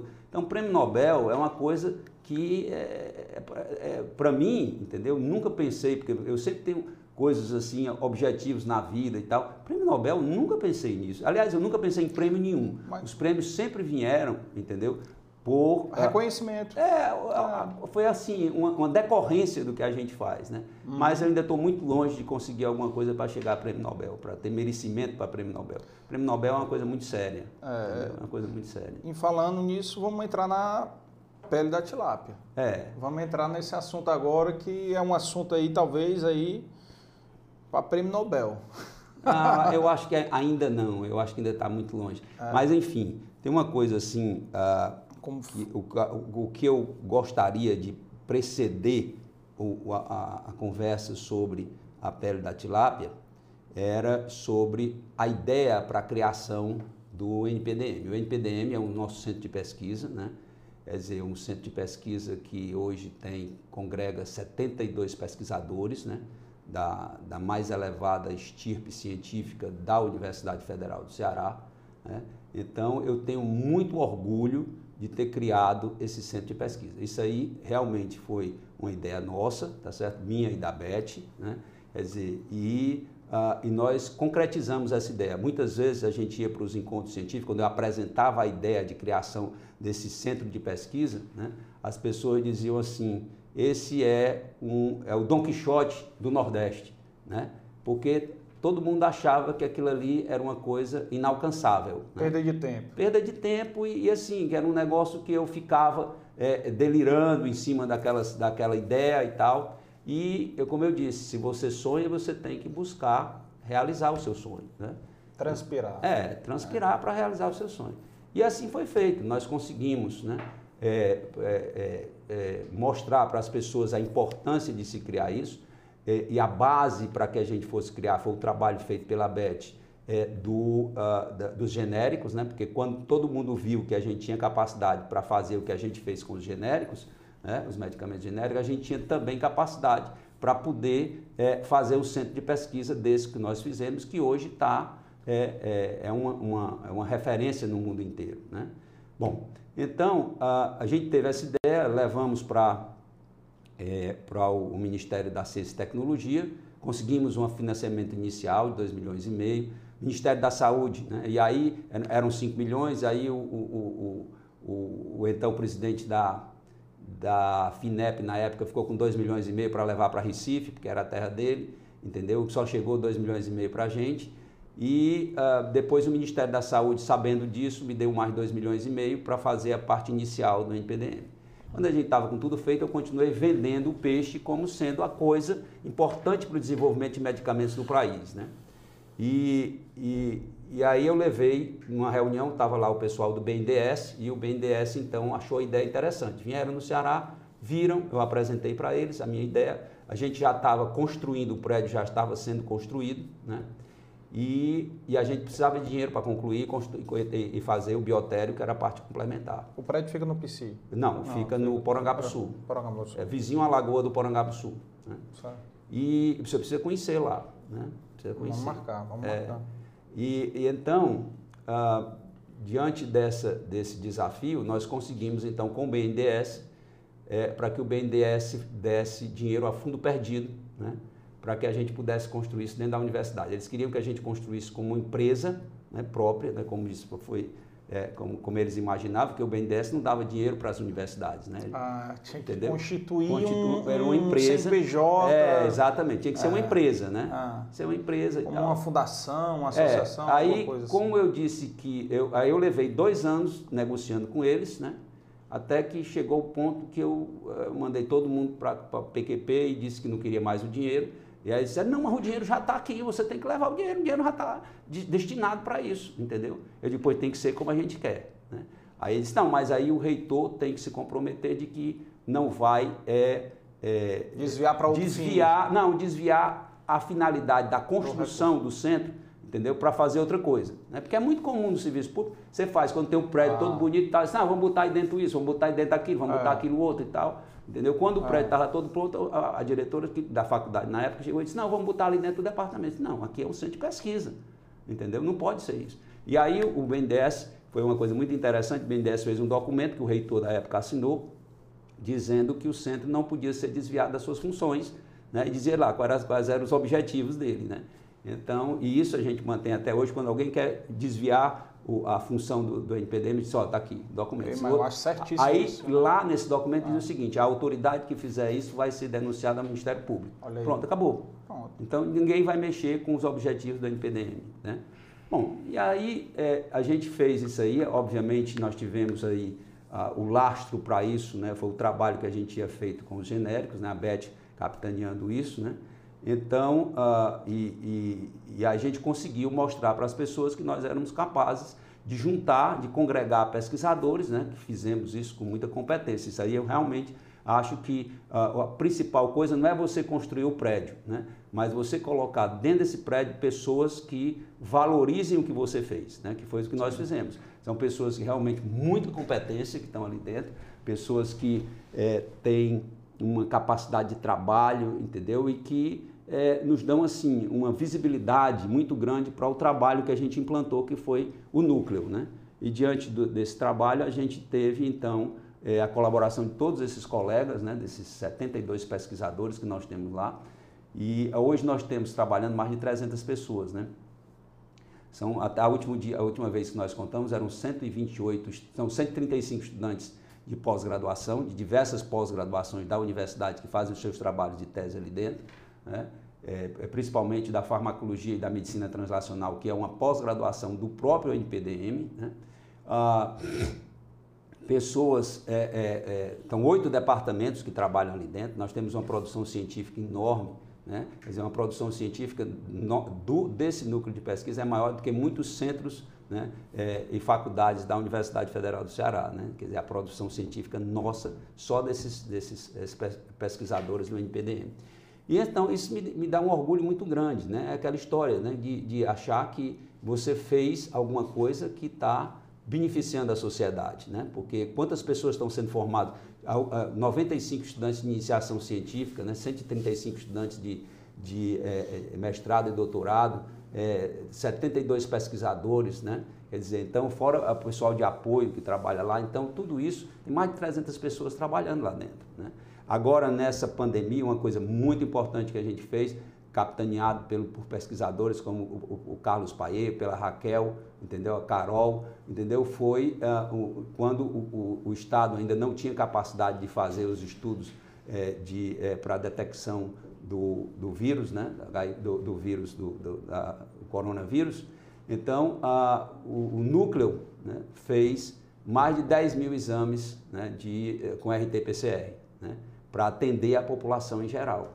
Né? Ah. Então isso aí foi uma coisa muito importante, né? porque mostra que a gente também tem uma visão né? para é, a, a sociedade, uma visão social, da, da, porque afinal de contas o dinheiro que foi usado para construir aquele centro foi o dinheiro que foi pago com o nosso imposto, do nosso imposto que foi colocado ali dentro. Dinheiro público, né? Dinheiro público, né?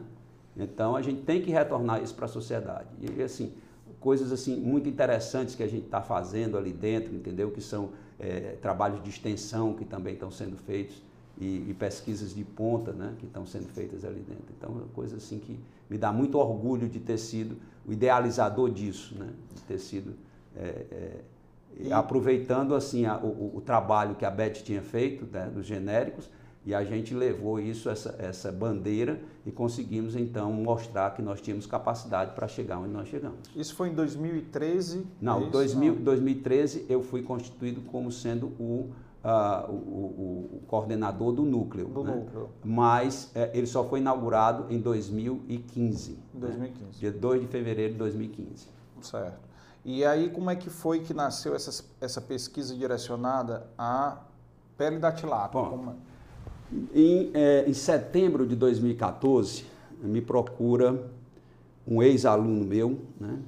É, hoje a gente, é, quando o pessoal olha para ele, diz assim, rapaz, doutor Edmar Marcel foi seu aluno na faculdade, professor, ele está um pouco ruído da lagarta, né? Porque o agricultor, o agricultor quando olha para a plantação, né, que passa assim um, uns dois ou três dias sem chover, né? E tal, a lagarta começa a, a crescer no feijão e tal, e rói aquelas as folhas do feijão e tal, você é, fica achando que o feijão, aquela plantação vai acabar e tal, e você diz assim, está ruído da lagarta, né?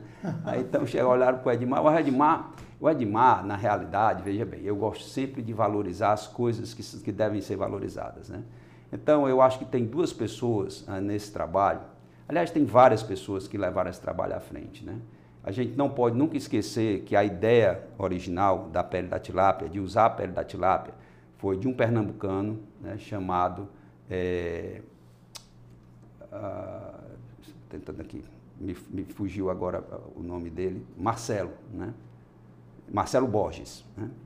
Marcelo é também especialista em queimados, né? trata queimados, e é, uma vez ele estava lendo o jornal do comércio de Recife, e, e, ele viu que a pele da tilápia, era, que a tilápia era utilizada né, na produção de, de, de, cativeiro, né, da produção do, do, de peixe, e é, e que tudo da tilápia era aproveitado, né? É, e, e, exceto a pele da tilápia, que eles usavam um pouco para o artesanato e o resto era descartado. Né? Descartado no meio ambiente, descartado. Sabe, é, é uma coisa de descarte. E, e, ele disse: olha, a gente podia usar isso aqui como é, um curativo, um tratamento de queimados, porque é, já havia nos Estados Unidos é, que estavam usando a pele do porco, né? a pele suína, para é, tratamento do, da queimadura. Né? O padrão ouro para usar para tratamento de queimadura, o curativo da queimadura, é a pele humana, né? você tira de cadáver e tal, essa coisa toda. Mas é, a pele humana pode transmitir doenças, as pessoas não querem doar, entendeu? A pele. Né? Você vê o seguinte, a, o, você doa os órgãos internos, mas você não quer desfigurar o cadáver, você não quer tirar é. a pele, a pessoa acha que aqui tirando aquela pele o cadáver vai ficar desfigurado, essa coisa toda. Eu me lembro bem quando a gente fazia com o doutor Lúcio Flávio, né, se estiver me ouvindo aí, pode é, confirmar, a gente fazia é, é a, uma pesquisa né, para estudar. É, é, na época estava no auge, né, foi descoberta o Viagra, e outros laboratórios estavam procurando estudar é, outras substâncias para tratar a disfunção eréctil. Né? E ah, a gente usava o, é, é, o, o, corpo cavernoso de cadáver, os cadáveres que tinham que estavam doando órgãos, a gente pedia para doar o corpo cavernoso. A mulher doava o coração, doava o pulmão, ah, o coração, doava o fígado, doava é, o rim, entendeu? É, mas não queria doar o corpo cavernoso, porque pensava que a gente ia é, é, cortar o pênis do, da pessoa. Aí diz, assim, olha, a senhora, uma vez senhora, conversando com a senhora, ela, eu disse, olha, pedi para a senhora doar o corpo cavernoso, ela, o que diabo é corpo cavernoso? A mulher já estava chateada porque o marido tinha morrido e tal, tinha morrido num desastre, era de, de moto, né? E a maioria desses doadores são desastres de moto, né? O, o, o motoqueiro é um, é um, doador de órgão em potencial.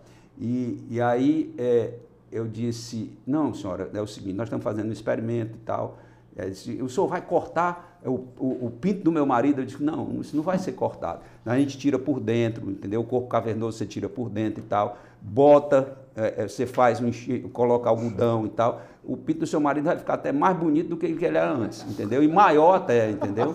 Aí ela disse, é, sendo assim, entendeu? Eu vou deixar. Né? Mas toda vida tinha esse negócio, você ficar e tal, essa coisa toda, você tinha que mostrar às pessoas, entendeu? Que aquilo era uma coisa necessária. Bom, voltando aqui para a pele da tilápia, então, é, que tem múltiplos usos, né? hoje a gente encontrou aí uma série de usos que a gente faz da pele da tilápia, mas é interessante a gente dizer o seguinte, o doutor Edmar foi a pessoa que me procurou em setembro, levando, né, da mesma forma como o doutor Wiggins tinha me procurado para o transplante de fígado, né, o doutor Edmar levou a história da pele da tilápia, né, que, olha, esse meu colega de Recife teve essa ideia, Entretanto, ele já tentou, está cinco anos que ele tenta para ver se consegue viabilizar isso e não conseguiu. Né? E eu trouxe para você aqui para ver se a gente consegue viabilizar isso. Né? Então eu disse, olha, é, a gente vai ter que é, é, a gente vai ter que é, ver como é que isso vai fazer, né? Porque precisa de dinheiro. Todo projeto você precisa de dinheiro para poder fazer. Aí ele é, disse, não, nós podemos conseguir isso no financiamento da, na época era a Coelce, né? E eu disse, quanto é que a gente precisa? De uma, menos de um milhão de reais e a gente não começa a fazer isso aí. Né? E o grande sucesso foi exatamente porque, primeiro, nós estávamos inaugurando em fevereiro, ele me procurou em setembro, em fevereiro nós inauguramos o NPDM. O NPDM tinha condição de você fazer isso, porque você, além de ter os laboratórios mais modernos que tinha na universidade, é, e tinha o pessoal capacitado. Então você precisava congregar várias pessoas, tá Sim. tá certo? Então, ah, isso aí foi, foi de fundamental importância. Então, assim, houve uma convergência né, de coisas importantes que foi, primeiro, ter o NPDM inaugurado, né? segundo, ter os pesquisadores do NPDM que realmente abraçaram a causa. Né? Então, isso aí foi fundamental. E aí, é, o, o, Edmar, então, levou esse desafio, nós conseguimos o financiamento da, da Coelce, né? que foi muito importante. E aí a figura do Edmar, que quando você conversar com ele, você vai ver que o Edmar é um cara sensacional, um cara realmente, é, ele é um, um, um, cara extremamente organizado.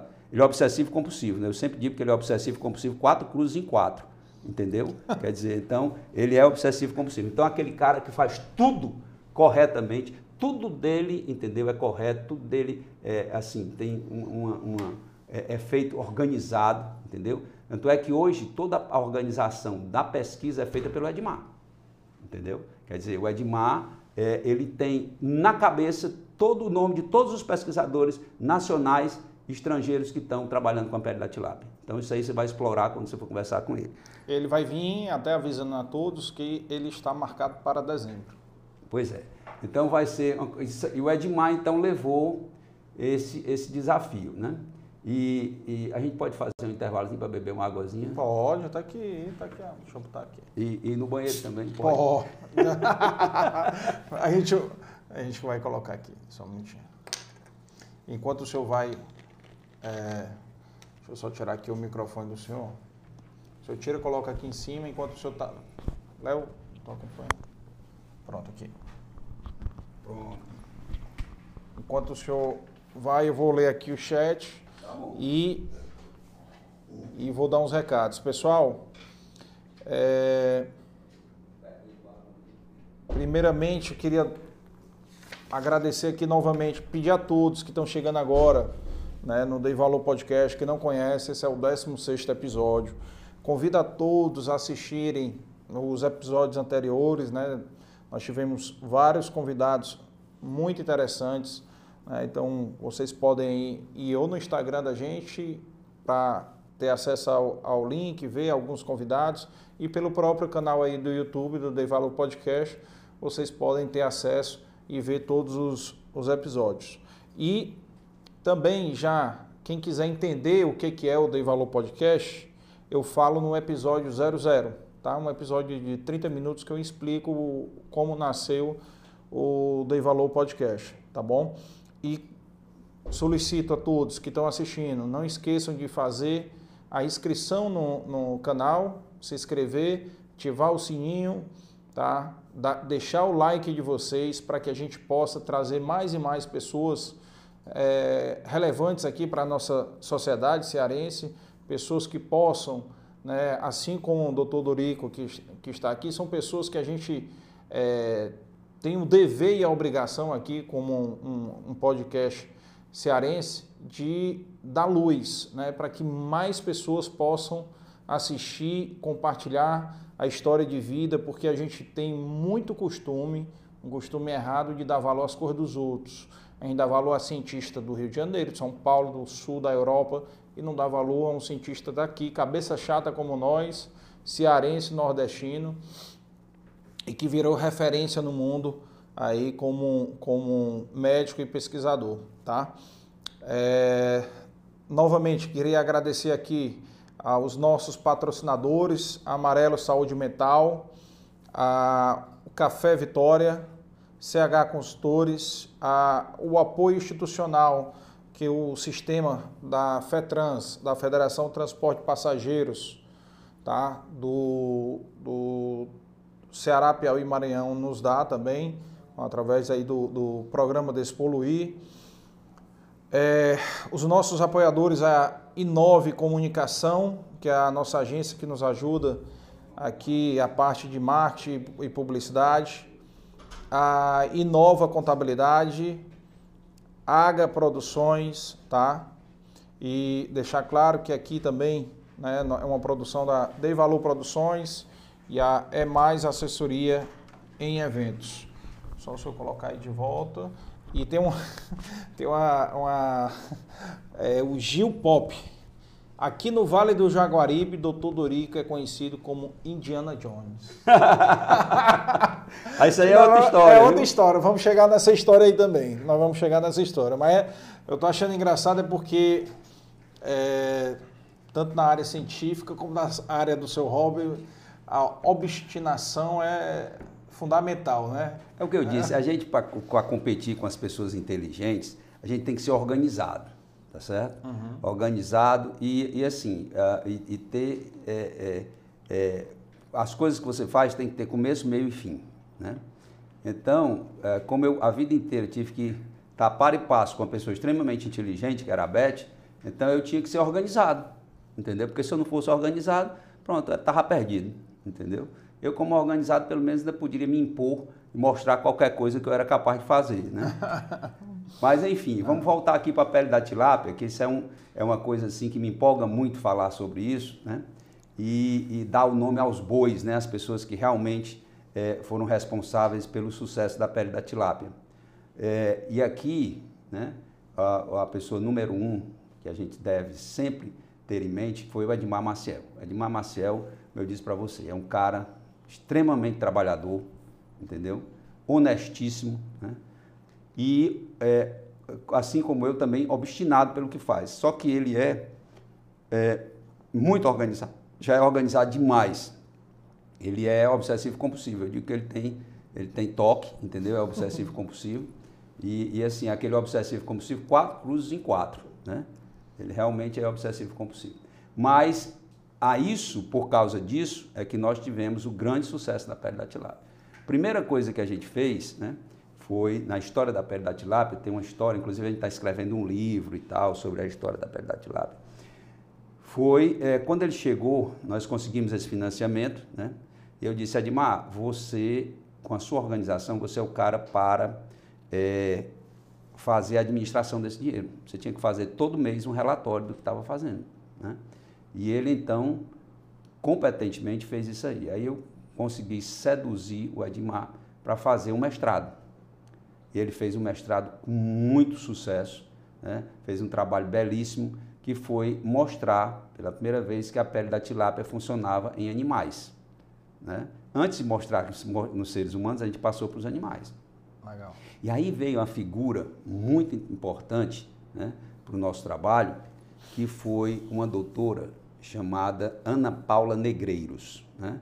Essa doutora foi minha estudante de mestrado, de doutorado, né? agora vai ser vai fazer concurso para professor titular, eu vou fazer parte da banca dela, e muito me orgulho de ter contribuído para a formação da Ana Paula. Mas a Ana Paula é dessas pessoas né, que, é, com orientador ou sem orientador, ela teria atingido o objetivo dela. Né? Eu sempre digo para meus orientandos o seguinte, eu não gosto muito, por exemplo, orientar né, é, é, é você dizer o que, que a pessoa tem que fazer, mas depende, 90% depende da pessoa, né? O que você vai fazer depende de você. E aí eu sempre digo para meus orientandos o seguinte: o sucesso eu divido com vocês, tá certo? Agora o insucesso é só seu. Eu não preciso do trabalho que você está fazendo, eu não preciso, você que precisa do trabalho. Eu não preciso mais de publicação. O insucesso, entendeu? É só seu. Agora, se você tiver sucesso, aí eu divido com você. Entendeu? Então você vai atrás do sucesso. Né?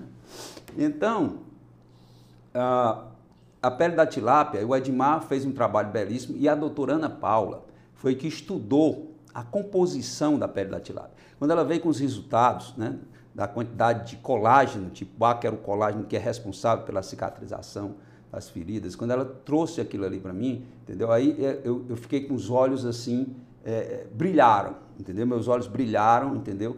porque nós estávamos diante né, de um tesouro né, que precisa. Era uma mina de ouro. Na realidade, era um diamante bruto que precisava ser lapidado.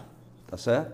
E então nós começamos a lapidar esse diamante. Primeiro vieram as técnicas, quais eram as técnicas que a gente tinha que fazer para esterilizar e conservar a pele para poder ser utilizada e como é que ela deveria ser utilizada, entendeu? E tudo isso só foi possível porque nós tínhamos um laboratório montado para fazer isso, entendeu? No NPDM. Uhum. E aí nós começamos a, a, buscar pessoas, né? A Ana Paula trabalhava lá. Aí depois nós fomos estudar os queimados. Aí o, o, o, o Edmar fez isso com muita competência no, no, no IJF. Agora, para fazer esse trabalho, tinha que ter um protocolo clínico, tá certo? E aí, novamente, entrou a BET, tá certo? Para fazer o protocolo clínico de tratamento dos queimados, né? Então, e aí tinha, a Beth tem uma equipe, né, com várias pessoas que trabalham com ela, entre elas um, estatístico muito competente, que é o Dr. Vagnaldo, né? E, e assim, a gente conseguiu montar essa equipe, né? E, e, e, a parte clínica, a Beth fez toda a estruturação do trabalho e o Edmar fez o emprego da pele da tilápia no IJF. Né? Contou com o apoio do pessoal do IJF, ele vai falar aqui quem são as pessoas que ajudaram no IJF e tal, essa coisa toda. Uhum. E no NPDM, então, nós começamos a nos reunir para dizer, olha, nós estamos é, em cima de um diamante bruto, precisa ser lapidado, tá certo? E precisa é, melhorar, né, ou, ou, ver o que, que a gente pode tirar disso aí, né? E então, uh, nós tivemos uh, fizemos uma reunião e tal, e eu conversando com a Beth, e a Beth disse: Vocês estão usando essa pele é, é, conservada em glicerol, por que, que vocês não fazem a liofilização dessa pele? A liofilização, é, o alimento liofilizado, você compra, é, é, seco, você seca, e quando você vai usar, você reidrata. Por exemplo, os, os astronautas, quando vão é, para o espaço, levam todos os alimentos liofilizados, entendeu? E lá eles reidratam aquilo ali. Aí eu digo, porra, quer dizer, é o ovo de Colombo que estava ali e ela teve a ideia. Por isso é que eu digo, eu sempre digo, a Beth tem que ser é, paga para pensar, só para aquilo ali, porque se deixar ela tomar conta, ela quer mandar em tudo. Entendeu? Aí então você deixa ela ter a ideia, pronto, tá bom, foi tá ótimo, tá foi ótimo, pronto. Agora tá vamos, tá fazer, vamos, parte, vamos executar, vamos executar a sua ideia. Né? E, e, e aí então nós tivemos um grupo de pesquisadores também, dois pesquisadores excelentes que trabalham lá, né, que é o Carlos Paier, que é, é, um pesquisador de elevado nível, e o, o, o Felipe é, é, Rocha, que também é outro pesquisador muito bom que trabalha, que a gente tem o privilégio de ter esses caras trabalhando conosco, que foram que é, colocaram em prática né, a ideia da VET. Né? Porque não adianta, eu sempre digo o seguinte, a, a história da, de você ter a ideia, ah, o cara teve a ideia da pele da tilápia. Sim, ele teve a ideia da pele da tilápia, mas se a gente não tivesse colocado essa ideia em prática, tá certo? A ideia tinha morrido com ele e ia para o cemitério. Como eu digo, o cemitério está cheio de boas ideias. Né? Quer dizer, então você tem que transformar aquilo, a sua ideia, em um bem palpável, tá certo? Em uma coisa que você realmente possa é, transformar em bem social. E, e aí foi que teve toda essa união dessas pessoas, né? Que começaram a trabalhar é, nisso aí. E a gente conseguiu seduzir estudantes também que gostavam daquilo, né? e esses estudantes começaram a se empenhar muito. Hoje nós temos um grupo de estudantes que está trabalhando com isso. Né?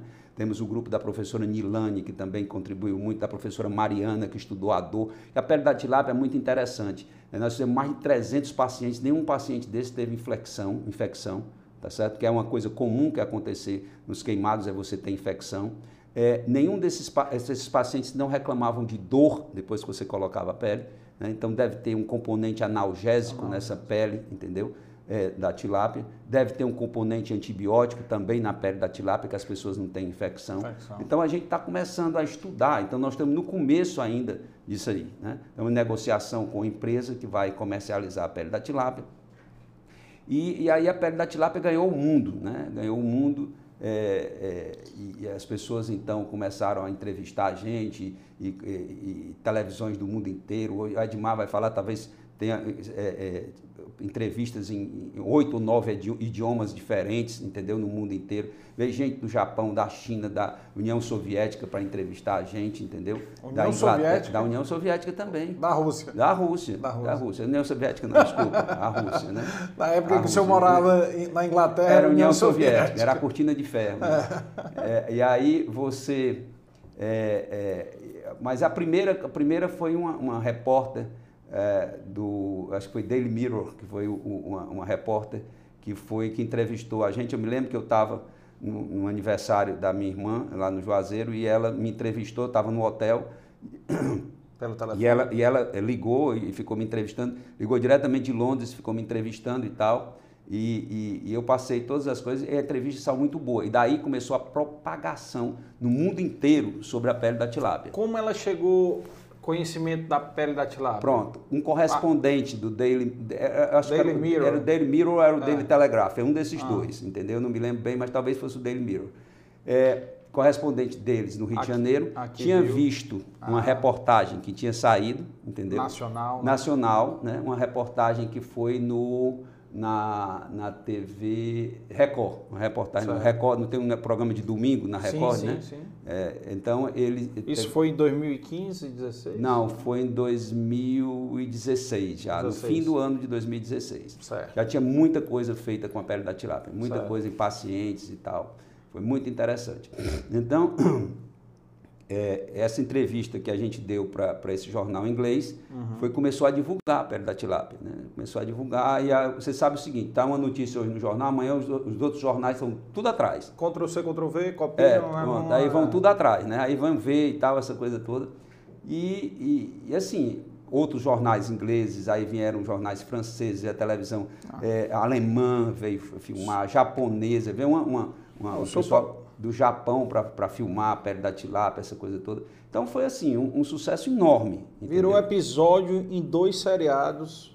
Três, três seriados. Três, três seriados. Eu, eu sei do Grey, é, Grey's Anatomy. Grey's Anatomy. Do The Good Doctor. The Good Doctor. E qual foi o outro? E o outro foi é, The Good Doctor, Grey's Anatomy, teve um outro que eu não me lembro agora, mas o Edmar sabe tudo isso. É, ele tem tudo guardado, entendeu? É. Essas coisas. Rapaz, o bicho é extremamente organizado. Todas as reportagens que foram publicadas no mundo inteiro, ele tem guardada entendeu? Colega de corrida, meu. É, então, é, é, realmente, e ele deve estar em êxtase, né? Que ele é torcedor do Ceará, o Ceará ganhou é, ontem e tal. Vamos, vamos, mudar de assunto. vamos mudar de assunto, vamos mudar de assunto. Assunto delicado. Eu, eu, eu, me divirto muito, né, com esse negócio de futebol. Eu não sou muito desses adeptos do futebol, não. Mas eu me divirto brincando com as pessoas, né? Quando, quando o Ceará ganha, Entendeu? Eu brinco com os torcedores do Fortaleza. Quando o Ceará, quando o Ceará perde, eu brinco com os torcedores do Ceará. Ceará. É, infelizmente é, é, acontece, na, é, acontece, acontece. nas melhores famílias. É, o Fortaleza estava numa trajetória é, ascendente, um, ganhando tudo e tal. E tem uma hora que tropeça. Né? Tá. mas vamos para frente. Vamos voltar aqui para a pele da tilápia, entendeu? Que é o que eu sei. Pois é, assim, eu acho, eu acho interessante assim que virou essa febre, né, começou a aparecer, como o senhor falou, né, vários é, é e uma outra coisa muito todo. interessante foi o seguinte, uma vez eu recebi um e-mail de uma veterinária, né, tem um daqueles grandes incêndios que teve na Califórnia, né, uhum. eu acho que 2018, uhum. daquele que acho que foi um grande, 2017, eu acho que foi 2017, 2017 certamente.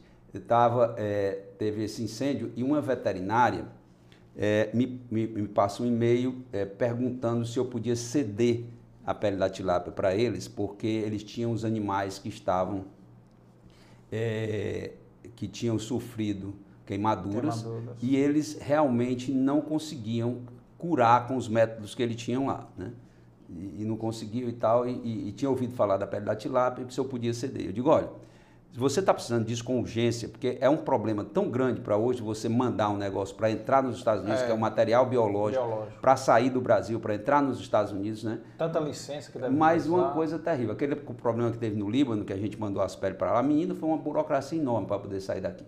Então, uh, eu disse para ela, assim, olha, nós publicamos um trabalho que tem a metodologia de como você preparar a pele da tilápia. Né? Então, você olha lá, se você tiver alguma dúvida, e você é, é, me liga e eu tiro as suas dúvidas. Né? E eu perguntei, vocês têm aí ah, é, tilápia, né? Aí ela disse, não, temos, temos tilápia aqui, sim. É, que eles chamam é, é, St. Peter's Fish. São né? Peters. É, porque foi é, interessante, porque ah, o milagre de multiplicação dos peixes e dos pães, né? Está lá na Bíblia e tal, essa coisa toda, que é, São Pedro fez, ah, que Jesus fez a- a- a- o milagre de multiplicação dos peixes é, usando ah, a tilápia, né? Estava no lago de Tiberíades, que na realidade, é, é, é, e ele fez a- a- o milagre lá, da, Pedro lança a, a sua tarrafa para o outro lado e tal. E aí veio, pegou um, um cardume de tilápia, pronto, e trouxe pe- peixe para todo mundo. E então, ah, ficou cham- chamado como St. Peter's Fish, né? o peixe de São Pedro. E, e ela disse, não, e depois eu vim saber que a, a- a Califórnia é o maior produtor do mundo de tilápia, né? Ah, é. É, é, os americanos são sempre o maior produtor de tudo, né?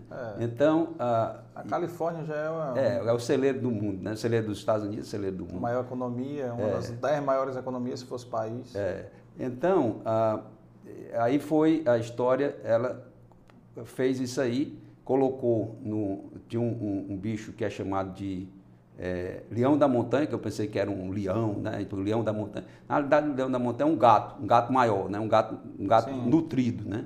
Tem, tem gato do tamanho de leão da montanha, né? Os gatos que tem grande aí.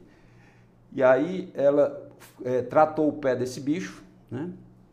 E o, e- e o bicho aceitou, porque eles tiravam, ela, ela botava o curativo, o bicho arrancava o curativo e tal. O pé da- com- quando botou a pele da tilápia, ela deu os pontinhos lá e tal, ficou a pele lá. Ele aceitou e cicatrizou, pronto. Então aquilo ali, né, o sido- americano sabe fazer a propaganda melhor do que Ah. ninguém de tudo, né? Então eles fizeram a propaganda desse negócio. E o pessoal está muito mais preocupado hoje com bicho nos Estados Unidos do que com gente, né? Então, e um cachorro. Aí depois teve um- um- uns bichos que se queimaram por lá e tal. E ela tratou com a pele da tilápia, então pronto, foi um sucesso no mundo inteiro. Eu estava de férias na, no- na, é, é, na, na Flórida, e aí um- um- um- uma dessas cadeias de televisão, não me lembro se foi a CBC ou a NBC, então o cara me, me, é, me entrevistou, né?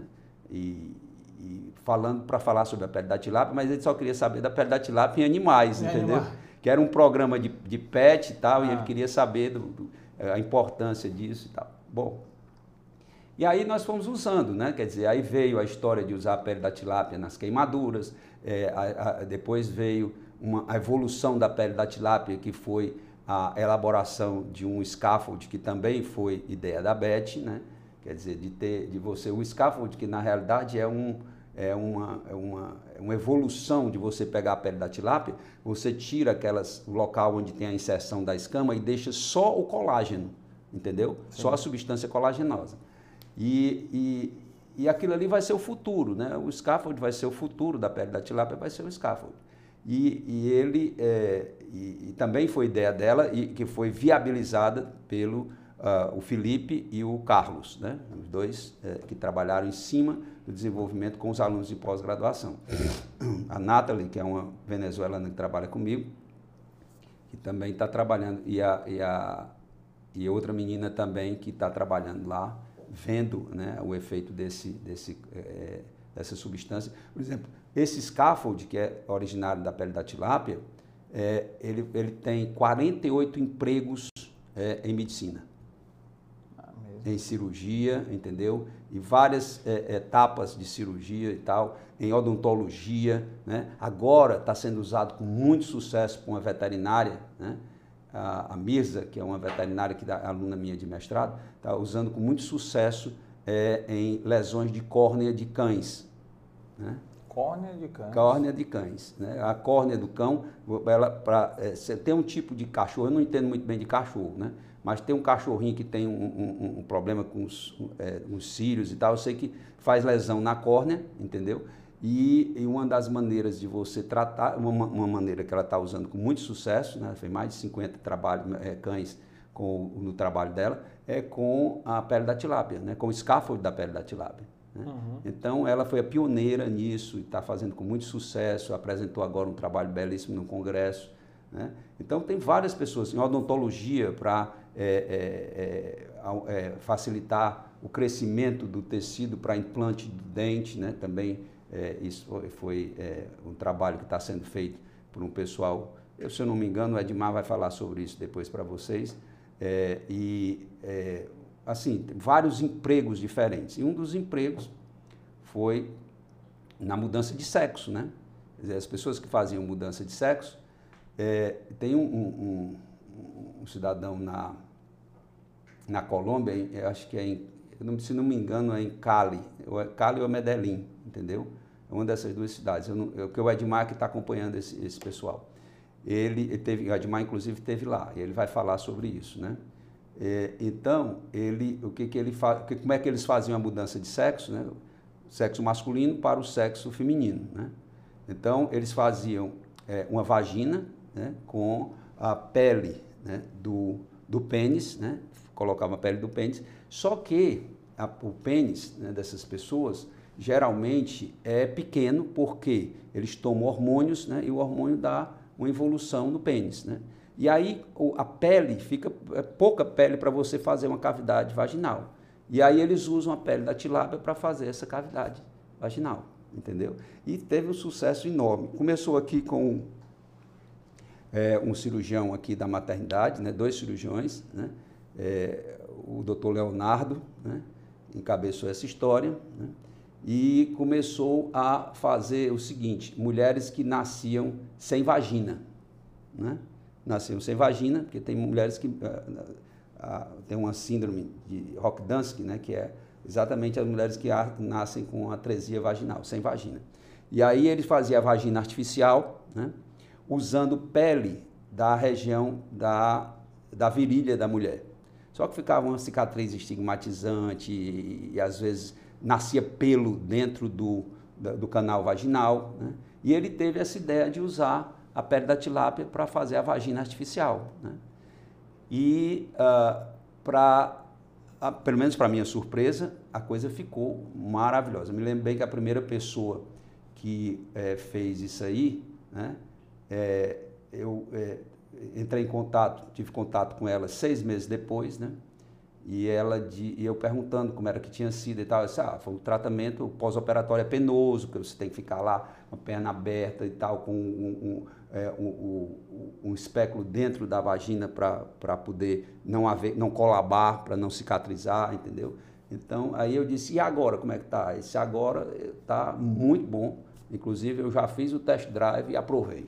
já fiz o test drive. Aí, então, é, isso aí foram várias pessoas que já fizeram isso. Né? Ah. Ele já tem, acho que, se não me engano, são 10 ou 15 casos, alguma coisa assim, de pessoas que foram com atresia. Vem gente do Brasil inteiro, né? vê gente de Manaus, vê gente de São Paulo. Pessoas que tinham atresia vaginal vieram para cá para fazer esse tipo de cirurgia com o Leonardo e a doutora Zenilda, né? lá na maternidade escola da, do, do, do, complexo hospitalar da Universidade Federal do Ceará. Então, assim, então a, a pele da tilápia, é, ela tem muitos desdobramentos, né, que, a, que foram assim extremamente importantes, né, e, eu, eu gosto de ser muito é, é, incisivo e, e, muito honesto nas coisas, né. Então nós, nós temos assim pessoas como o Dr. Edmar Maciel, que foi a pessoa que realmente é, ele é um obstinado, uma pessoa obstinada igual a mim, eu, a gente vai, entendeu? E, e, e, quer ver aquilo é, finalizado, extremamente organizado. Então o Edmar foi a pedra mestra, tá certo, para o sucesso da pele da tilápia. Né? A Beth teve as ideias assim, a, a, outra ideia interessante que ela teve, inclusive a, a menina defendeu até agora a, a dissertação dela com, com esse trabalho, foi a extração do colágeno né, para ser utilizado como, é, como creme né, para queimadura, pequenas queimaduras, né? Sim. E o ser utilizado também para. É, é, porque com creme você pode associar um antibiótico, você pode associar um anestésico, botar ali para poder colocar em cima de queimaduras pequenas, né?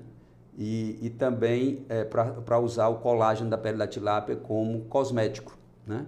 Para é, é, rejuvenescimento facial, essa coisa toda, né? Uh, e isso também foi ideia da Beth, né, para usar essa história do, do, do, do, colágeno, porque mulher só pensa em não envelhecer, né? E quando ela diz, mas por que você não pega o colágeno para fazer um cosmético e tal, essa coisa toda? É, a ideia é muito boa, você tem a ideia, mas também, novamente, o Carlos foi o cara que debruçou-se sobre essa ideia e conseguiu viabilizar a extração do colágeno com a técnica que ele mesmo criou, entendeu? Então, assim, a, a sorte, a pele da tilápia está destinada a ter sucesso, né? Por quê? Porque desde o começo as coisas foram coincidentemente dando certo, né? Uhum. Coincidentemente dando certo. Mas, como eu disse, o, o, o sucesso depende de muito trabalho. Né? Não é só de você chegar e dizer assim, ai, todo mundo, ah, ideia maravilhosa da pele da tilápia. Como eu sempre digo, a pele da tilápia, a ideia não foi nossa. Né? Quer dizer, uh, o que nós fizemos foi transformar uma ideia em uma realidade. Né? Quer dizer, se você for para a história, você vai ver um exemplo que eu sempre uso disso aí. O Marcelo passou é, cinco anos com essa ideia lá e não conseguiu viabilizar. Conseguiu viabilizar por quê? Porque encontrou o NPDM criado, tá certo? Encontrou pessoas que realmente sabem fazer ciência, tá certo? E transformou a ideia dele numa realidade que uh, será um bem social inestimável para a sociedade, né? E uma outra coisa é, interessante é que, uh, por exemplo, se você perguntar assim, para qualquer estudante de curso secundário quem foi que descobriu a penicilina, todo mundo vai falar que foi Alexander Fleming, que na realidade ele descobriu a penicilina mas ele fez a descoberta, publicou o trabalho dele. Só 10 anos depois, um outro cientista chamado Howard Florey reuniu uma equipe, semelhante como nós fizemos com a pele da tilápia, reuniu uma equipe e foi estudar e viabilizar a penicilina.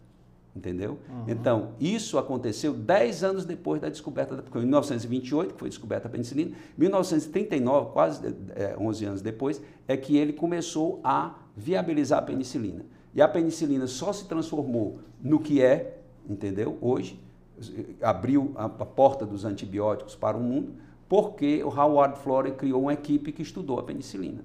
Né? Mas o Fleming, como era um cara assim que gostava muito de falar, de não sei o que, que dava entrevista, tinha acesso, estava no hospital famoso que era o St. Mary's Hospital, e, uh, e, o, e o Flore era um cara muito tímido, ele não dava entrevista, não conversava com ninguém, entendeu? Era um cara na dele, mas foi o cara que realmente redescobriu a penicilina. Né? Então, uh, se todo mundo pensa né, que uh, e o, o mérito, tem um mérito muito grande do, do do, é, do nosso amigo lá de Recife, né? de ter descoberto. Marcelo. De ter, né? Marcelo, Marcelo Borges, de ter hum. tido a ideia da, da pele da tilápia. Né? Essa ideia poderia estar até hoje, né? É, é. só ideia mesmo, entendeu? E ele levar para o túmulo e nunca se transformar numa realidade se não dependesse, se não fosse é, o Edmar e os pesquisadores do NPDM. Né? Eu acho que o que o senhor falou, é, assim, resumindo o que o senhor falou, uma ideia, uma boa ideia é somente uma boa ideia, se não houver uma prática. E, e, e eu acho que do, dos dois exemplos que o senhor falou, tanto da tilápia como do... Da penicilina? Do, da, não, da penicilina também, que o senhor falou agora, mas do transplante do, de fígado, hum. é, foram várias cabeças pensando. Ah, sim, isso aí é verdade. Entendeu? Nunca é só uma cabeça. Não. Entendeu? Foram várias, né? Tanto do transplante de fígado, da penicilina. Aí todo mundo diz assim, qual, qual é o seu mérito? Meu mérito foi acreditar que isso pudesse funcionar e é, coordenar a pesquisa, tá certo? Quer dizer, então eu funciono mais ou menos assim como aqueles é, team leader, né? Aquelas animadores de torcida. Sim. Né? Entendeu? Que eu boto o pessoal para trabalhar, fico exigindo, olha, tem que fazer isso, tem que fazer aquilo, tem que fazer aquilo outro. Aí você vê que a pele da tilápia, tem pessoas assim, tem os players na pele da tilápia, importantíssimos, né? Que é o, o Carlos, o Felipe, a Ana Paula, o Edmar e a Beth, né? Esses assim foram fundamentais para que houvesse o sucesso da pele da tilápia, né? Eu funcionei mais como um, um animador de torcida, né? Quer dizer, é, e eu é, dei condição para as pessoas é, é, fazerem, né? A, o, as coisas acontecerem. Né? E se não fizer isso, né? Isso me orgulha muito, é como eu disse para você, né? Quer dizer, não me interessa ser o cientista mais laureado do cemitério, eu quero botar a cabeça no travesseiro, entendeu? E dizer assim, ah, em vida, né? saber que eu fiz algo útil para a sociedade. Né? Isso é que realmente me dá orgulho, é saber que a, a, eu, eu é, dentro desses meus 45 anos de universidade, né, eu consegui contribuir para o progresso da ciência. Né? Com certeza. E, e, pelo seu histórico e por tudo que o senhor falou aqui e pelo seu currículo, essa contribuição ela vem sendo dada desde o começo da sua carreira. Não, não foi só uma, uma, a pele da tilápia, uma coisa que realmente ganhou uma repercussão mundial, é. né? Que, ou seja, deu, digamos, deu mais holofote, né? Deu mais holofote à sua, à sua carreira, mas o histórico aí do senhor de tudo que o senhor já falou aqui para a gente, mostra que o que sempre é, teve aí, o senhor teve como obstinação foi a ciência, né? É. Foi a pesquisa, a ciência, o, o, a inquietude, né? É, isso é verdade. Então, assim, de, de querer sempre... É, agora mesmo, aos, aos, a gente, vou fazer 70 anos agora, estou começando um novo projeto, entendeu? Que eu estou assim, extremamente entusiasmado, né, que é estudar as, é, é, as, as substâncias alucinógenas né, que, é, no, no, nas doenças psiquiátricas. Né? Extremamente interessante isso aí. E aí é, eu é, tenho, estou muito entusiasmado com isso, né? inclusive na próxima semana já vou coletar um material né, é, para a gente fazer a extração né, dos princípios ativos com os quais a gente vai trabalhar. E, e ver né, se isso funciona, se essas substâncias também funcionam em câncer. Né? Então, é, é, são projetos novos. Podia hoje já estar, tá, não, eu vou agora só é, cultivar os meus hobbies, né? que eu acho que uma coisa que me, me, me, me é, ajuda muito a recarregar as baterias são os meus hobbies, né? Eu, tenho, aí eu, eu acho que é, vamos o, falar dos seus hobbies, vamos é, falar dos seus, seus hobbies, que por sinal, pessoal, para quem conhece só o, o, cientista, né, professor e pesquisador, na descrição do, do, do vídeo aí, vocês é, viram aí que eu coloquei médico, professor e pesquisador, mas faltou pescador. né? Faltou o pescador. Eu não coloquei, mas depois eu me toquei. Eu, rapaz, devia ter colocado o pescador. É, é né? a pescaria. A, a, pescaria é uma coisa tão. Eu Você já faz gostei... quanto tempo isso? Porque não, o senhor viaja muito para é, pescar também fora. Eu nasci, eu acho que eu, eu, eu, me lembro da primeira pescaria que eu fiz. Meu pai gostava muito de pescar também. Ah, e eu é, comecei a pescar com ele. Né? A primeira pescaria que eu fiz, eu me lembro, eu acho que eu deveria ter uns 5 ou 6 anos. Entendeu? E onde foi? Foi numa lagoa é, que tinha é, no, onde hoje, eu acho que essa lagoa ainda existe, lá no, no, no Distrito Industrial, não, é na, ali na Ceasa, né? Era uma propriedade do, uh, do é, já falecido Antônio Diogo, né? E ele tinha uma propriedade, uma fazenda ali, tinha uma lagoa, e essa lagoa tinha muito, tinha um peixinho chamado cará, né? Que é um, é um da mesma família da tilápia, né? O mesmo Eu gênero, acho que essa né? lagoa, né? inclusive, é o centro de, da, da Federação das Indústrias, que tem essa lagoa por trás. É, pois bem, é. essa lagoa foi onde eu comecei a pescar. Né? É, e ah, foi a minha primeira pescaria. Foi, depois eu pesquei muito também na, é, no açude chamado, isso aí eu já estava mais velho e tal. Eu saía para pescar com meu pai. Onde ele ia pescar, eu ia. Né? Tinha um açude chamado Bom Princípio, que ficava na estrada ali, que vai para Canindé é, tinha o, é, é, o Açude dos Macacos e tinha outros locais, né? Mas pesquei também muito na, na, na lagoa ali da sua, da sua avó, né? na Maraponga, né? Ah, sim. Pesquei muito ali na, na lagoa da Maraponga. É, na Lagoa da Maraponga não tinha muito peixe não, mas é, quando estava sangrando a lagoa, no sangrador a gente pescava também. Uhum. E, ah, e assim, eu comecei a gostar disso e eu fui para a Inglaterra, também pesquei na Inglaterra, mas muito frio, né? A Inglaterra era, seria um país maravilhoso se não fosse tão frio, né? Mas é, é quando na Inglaterra ou está muito frio ou então está chovendo, né? É. Então, cara então foram é. cinco anos de sofrimento, né? Muito sofrimento, é. porque o frio é muito bonito para você ver na televisão ou então você vê assim dentro de casa, neve você conviver com a neve, pense num negócio é, desagradável. Agora, quando você está dentro de casa, tomando um chocolate quente, olhando assim pela janela, nevando, aqueles campos tudo nevado para você bater fotografia, é muito bonito. Mas você conviver no dia a dia com a neve é terrível, entendeu? Passar cinco dias é lindo, maravilhoso é, viver. É, mas aí você, por exemplo, você vai andar de bicicleta na neve, é uma desgraça, entendeu? Você, é, e eu ia trabalhar de bicicleta, porque a Beth é que ficava com o carro, ia para o hospital e eu ia trabalhar de bicicleta. E assim, a, eu, o meu hobby, né, quer dizer, a pescaria, eu gosto muito de pescar, gosto muito de pescar. Então eu vou, anualmente, eu vou para algum canto, né, é, na Amazônia, na, ou já conheceu a Amazônia todinha pescando? É, eu não diria que eu conheci a Amazônia todinha, mas conheci vários rios da Amazônia. Eu pesco na Amazônia desde 1999, né? A primeira pescaria que eu fiz na Amazônia foi em 1999, né? Então a gente já está com 22 anos pescando. Esse ano também fui e foi muito bom, né? E, e, esse ano nós pegamos um local maravilhoso, um local muito piscoso, né? Já passou algum perrengue não, pescando? Já, como é que foi esse perrengue aí? Pronto, eu, uma vez eu tive um, uma. Eu tive, nós estávamos pescando e, e, e, deu uma tempestade, entendeu? Foi um negócio terrível. Né? Então, Lá na Amazônia? Foi. Uma tempestade na Amazônia, você não pode imaginar, entendeu? Como é uma tempestade daquela na Amazônia. Eu nunca tinha visto um negócio daquele. É uma, uma chuva assim extremamente é, assim torrencial. torrencial, entendeu? Com, com trovão, relâmpago. Os relâmpagos, você vendo o relâmpago, o, o, relâmpago, é, o raio caindo assim perto de você, você vendo o raio caindo e tal. Eu fiz uma filmagem é, é, dos raios, bati fotografia, os raios riscando assim, caindo pertinho da gente. E, e, e assim, eu, uma, foi muito.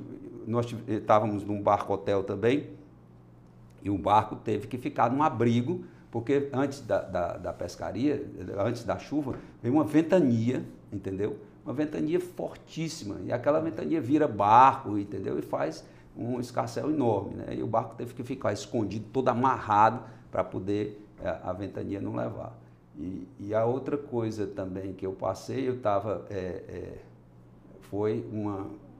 A gente pescando, né? é muito comum as pessoas engancharem né, a garateia, que é uma, um anzol, tem três anzóis juntos, né, e eu, é, é, inadvertidamente, enganchei na perna, né, e, e ali eu estava sozinho, eu mesmo tive que tirar né, aquilo ali. Então você, é, você tem que ter sangue foi frio. Só? Não, eu, eu, e o piloteiro. Ah, né? certo. Então passou na perna, o bicho enganchou duas garatés entraram na ah. perna, eu tive que sozinho botar para dentro, entendeu? E cortar, eu tinha um canivete muito é, é, forte, cortei a garaté, entendeu? E tirei ao contrário, né?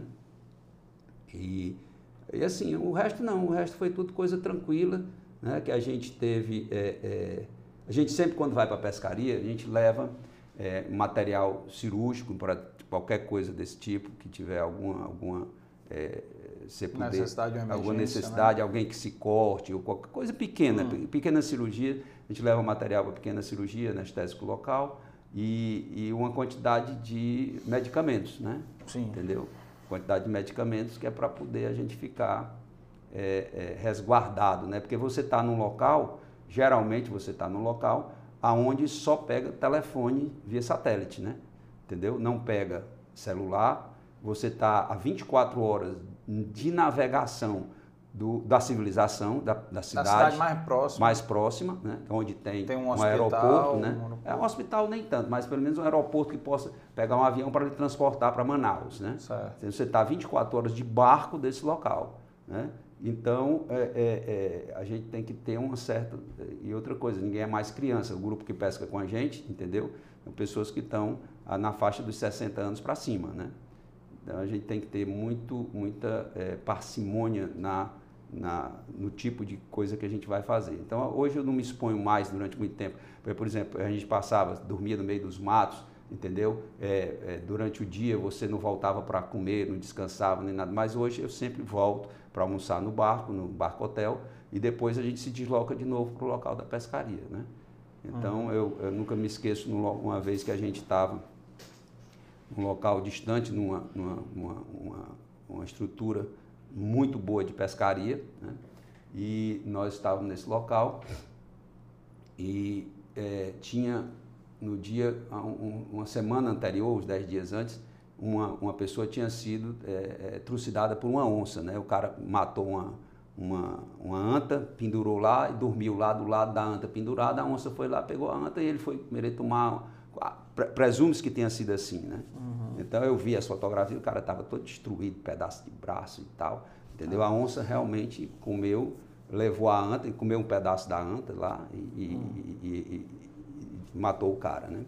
Bem, mas isso aí, nós estávamos lá e, um, um, um, amigo, a gente tinha parado para é, fazer uma, a refeição, o almoço, num determinado local, que tem, eles têm os pontos né, que a gente para para armar rede e tal, você fica ali, almoça, né, eles fazem peixe frito ali naquele local, às vezes levam, a gente leva uma marmita, alguma coisa, e depois você descansa ali uma meia hora antes de sair para a pescaria de novo.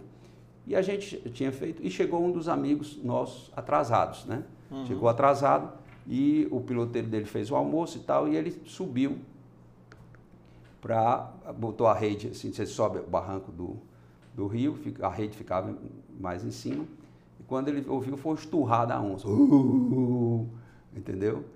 E aí, o, aí o, o, piloteiro saiu correndo, pô, Eugênio, venha ligeiro, porque isso é uma onça. E ele saiu correndo, pulou dentro d'água e tal, e, e veio embora. Né? A onça ninguém chegou a ver, mas ouviu-se o esturrar da onça. Ah. Então, ah, tem, assim, ela, ela se espantou e saiu? Não, eu não sei o que, que aconteceu com ela. Nós, uhum. só, eu, é, e essa história eu não vi, foi o que, foi o que ele contou, contou com o piloteiro. Né? Uhum. Então, se é mentira, é por conta do doutor Eugênio Diogo. Vou deixar logo aqui registrado aqui para ele. Né? Vou deixar aqui Pescador não mente? Não, não. Pescador aumenta as histórias, mas não mente, não. não mente, mas, assim, a mas sempre é muito divertido, é uma coisa que você se desliga do mundo, você não tem celular, você não tem. Ninguém assiste televisão, às vezes tem televisão por satélite, ninguém assiste televisão, entendeu? E, e as, eh, a, comunicação com a família, para dizer que você está bem, é o seguinte: se não tem notícia é porque você está bem, tá bem, entendeu? Quer dizer, Já é o no código. news, good news, é, né? Então, uh, ou então é, você liga, eu tenho um telefone de satélite, alguém leva telefone de satélite, sempre alguém leva Uhum. E aí você fala e tudo e, e diz que está vivo, né? Pronto. A onça não pegou. A onça não pegou. Mas a única vez que eu vi foi essa daí e outra vez foi um jacaré. Realmente tem um jacaré que estava muito próximo. Eu estava pescando com um amigo que é muito medroso, né?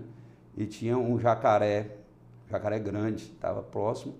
E, e, nessa região tinha muito jacaré. E ele, e geralmente você não tem muito jacaré nas regiões que a gente pesca, né? Tem muito boto, né? Mas nesse local tinha muito jacaré. E então a gente estava pescando no barco e eu, eu, eu, eu vi aquele. O, o barco se mexendo, sabe? Mexendo. E ele. É, e aí a gente viu que quando ele, o, o, o, piloteiro viu, foi o jacaré saindo assim do outro lado. O bicho era enorme. Rapaz, esse, esse, esse amigo que estava comigo trem, se tremia todinho e tal. Vamos voltar para o barco, vamos voltar para o barco e tal, não sei o quê. Rapaz, calma, só um jacaré. Mas ele não atacou, não fez nada, né? Ele passou por debaixo do barco. Deve né? ter assistido muito balançou. Crocodilo Dandy, né? É, pode ser, é. né? Mas assim, uh, eu nunca passei por coisas sérias, entendeu? Que tivesse. É, é, nunca vi. Por exemplo, eu vi é, cobra, né? Quando eu estava, cobra grande, sucuri grande, eu vi quando eu fui pescar na Argentina. Uma uhum. vez, eu fui pescar na Argentina é, em Corrientes, é, e lá no Pantanal argentino tinha muita cobra. E eu vi uma sucuri enorme lá, tem uma sucuri enorme. Bati a foto, inclusive, dela. Né? E outra, outra época que eu vi assim também uma cobra muito grande foi, mas essa não foi pescaria, essa foi, eu era coordenador do, dos estudantes de medicina que faziam o CRUTAC, né, que era o estágio rural, é, no Acre, em Chapuri. Né? E e uma dessas vezes que a gente estava lá, nessa época, o, o, o, o líder dos, dos, seringueiros lá era um cidadão chamado Chico Mendes, né? Sim. E depois ficou famoso no Brasil inteiro como ecologista e tal, mas não tinha nada de ecologista. Chico Mendes não queria que derrubasse a, as matas, né, para poder preservar as seringueiras, né? Porque por lei a seringueira não pode ser derrubada, mas o pessoal que estava preparando o terreno para para plantar capim, eles derrubavam, por exemplo, eles deixavam, tinham 10, eles deixavam duas, você não pode derrubar nem a seringueira nem a castanheira, é, mas eles derrubavam a, a, a se tivesse 10, derrubavam 8, deixavam duas para dizer que tinham deixado, né? E ele se revoltou contra esse estado de coisas que era o ganha-pão deles, né? E, e aí e foi assim, por causa disso que ele foi assassinado. Mas assim, eu fiquei muito, muito amigo do Chico Mendes nessa época que a gente ia para lá, porque ele levava, a gente atendia as comunidades é, dos, dos, seringueiros e ele era que era o guia, né? E a gente estava indo, eu e mais é, um estudante de medicina, de farmácia, odontologia e enfermagem. Estava indo, a gente estava andando num negócio, na, numa trilha que era chamada Estrada de Seringa, né? Que eles vão ligando uma seringueira a outra até chegar na casa dos seringueiros. Uhum. É uma vilazinha, tinha um quatro ou cinco, não, estava umas seis ou sete casas. E a gente ia passando, e aí ele levantou o braço para a gente parar. Eu parei, né? E aqui estava escuro, né? Porque fica muito escuro na... na a mata fechada, A mata né? fechada, Alta, fica né? escura, é, escura. E, e eles usam, inclusive, uma lamparina na cabeça, eles chamam poronga, aquela lamparina que eles usam na cabeça. E uh, ele parou e tal, e aí a cobra ia passando assim, sabe?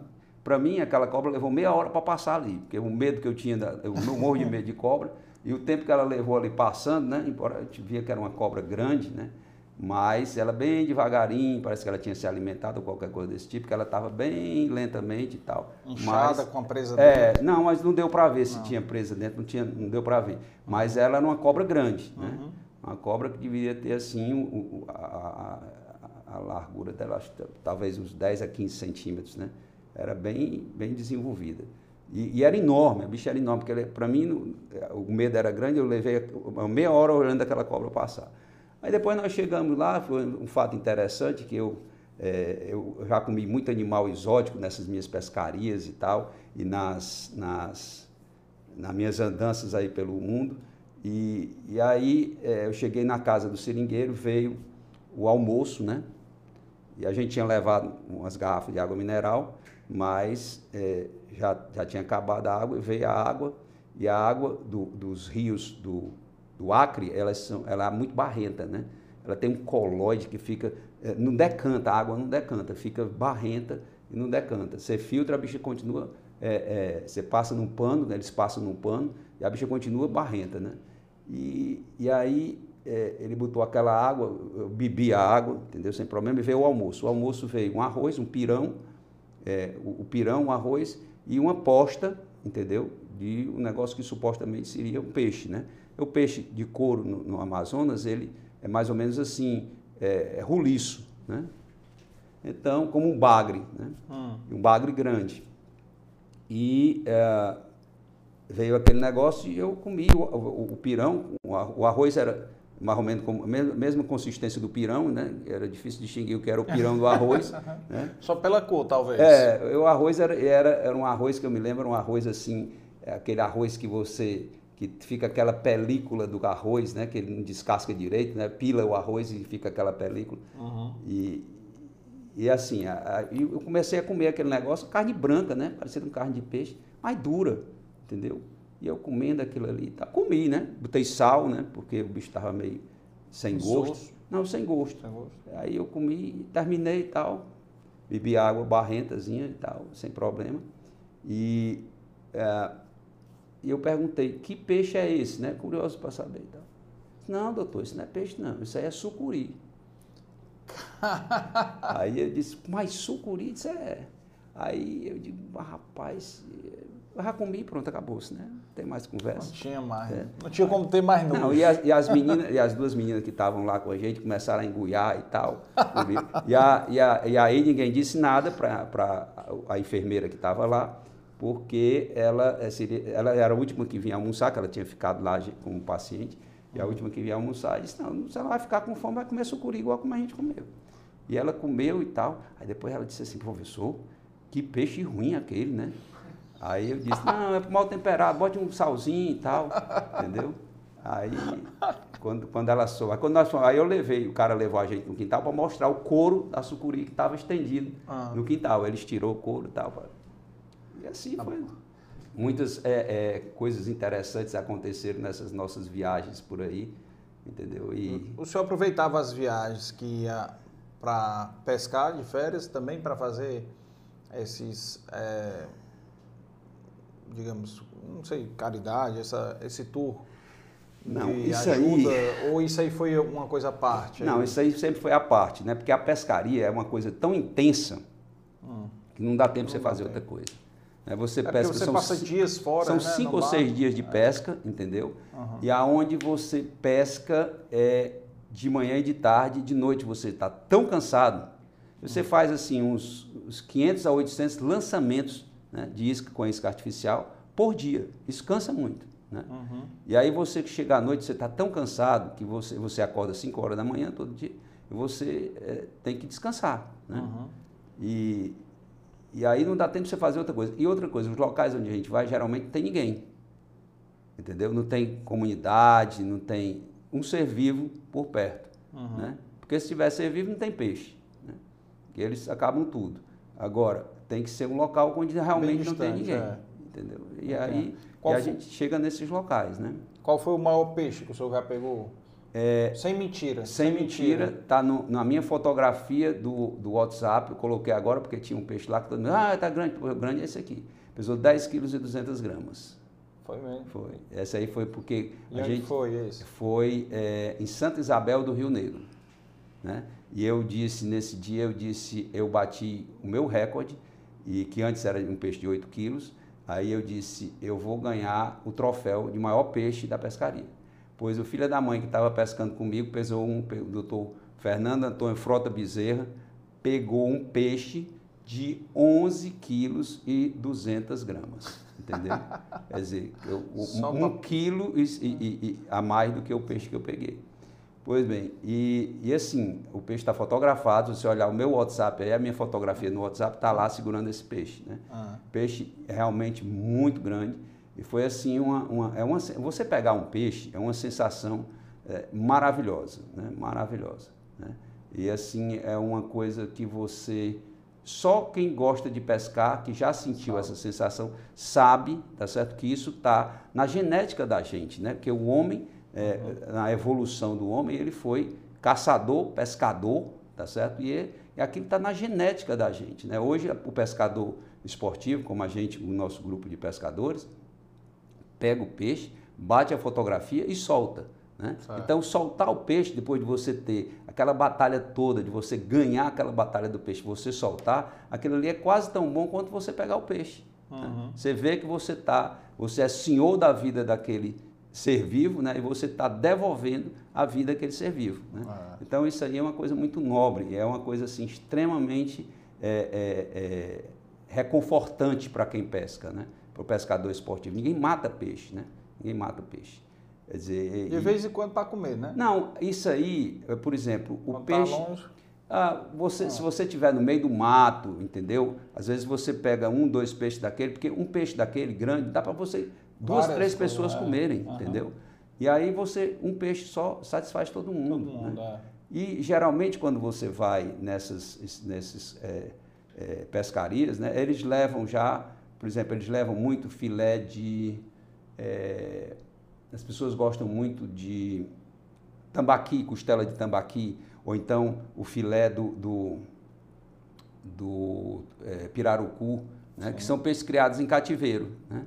São peixes criados em cativeiro. Por exemplo, é, lá no Castanhão, eu pesco muito lá, eu, quando a gente pega peixe, solta os peixes que pega. Só pega, come o peixe lá, o filé da tilápia.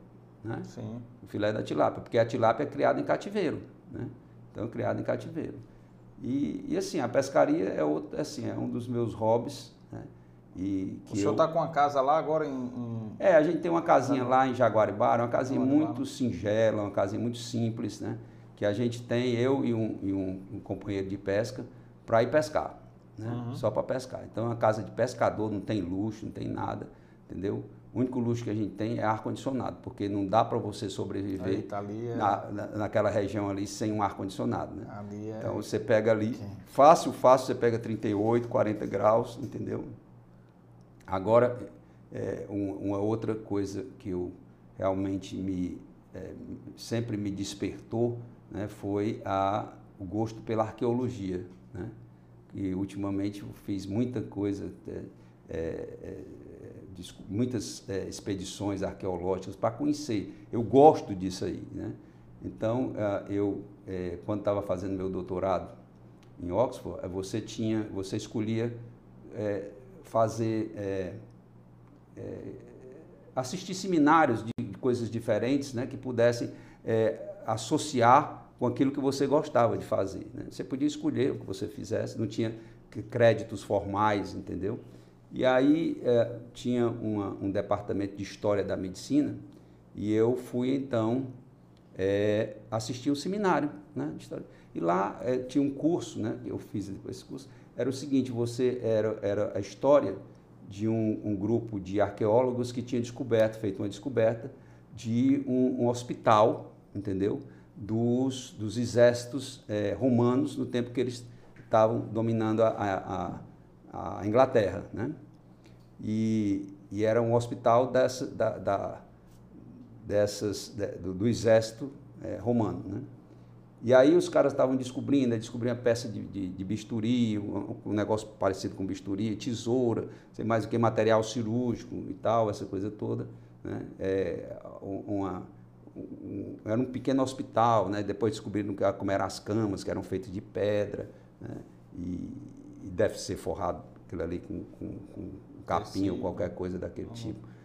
Mas, é, e aí foi me despertando, aqueles caras trabalhando naquilo, e as aulas eram dadas mostrando aquilo ali, né? Sim. E eu sempre gostei muito de museu, né? Então, eu saí dali, corri para o museu lá de Oxford, que é o Ashmolean, que é um museu muito interessante que tem em Oxford, e comecei a ver né, a, a, a seção egípcia do museu, que ficou no terceiro andar, vendo aquelas múmias, aquele negócio, comecei a me interessar pela arqueologia. Né? E aí eu comecei a andar pela Inglaterra. A Inglaterra tem muitos sítios arqueológicos interessantes. Rico, né? né? É, muito. A Inglaterra é um museu a céu aberto. Né? Todo canto que você se vira tem uma coisa interessante para você ver, história. Né? E, e aí, as minhas andanças, né? nós fomos, as, as três vezes que eu estava na Inglaterra, nós fomos a Paris, e eu, as três vezes eu fomos ao Louvre, uhum. entendeu? E, e, cada vez eu me deleitava mais com aqueles achados arqueológicos do Louvre, né? E, e, visitamos uh, outros países, na, na, Alemanha, Berlim, vimos os museus em Berlim. Depois uh, fomos à Grécia, né? E aí o Museu de, de Antropologia da Grécia da, e Atenas é um negócio assim sensacional. Fomos lá, passei um dia todo nesse museu, né? E, e o Museu Britânico, né? O Museu Britânico é assim, uh, para mim, em termos arqueológicos, é o melhor museu do mundo, é o Museu Britânico. Né? Quer dizer, o Louvre tem uma variedade muito grande de coisas, principalmente a parte de, de pintura, de arte, de uma forma geral. Mas o, o, Museu Britânico é um negócio sensacional. E aí, eu sempre que eu tinha tempo, quando eu estava na. que eu ia a Londres, né? E Oxford fica a 100 quilômetros de, de, Londres, né? Uhum. 60 milhas. E aí, eu sempre que eu ia a Londres, eu ia para o Museu Britânico, né?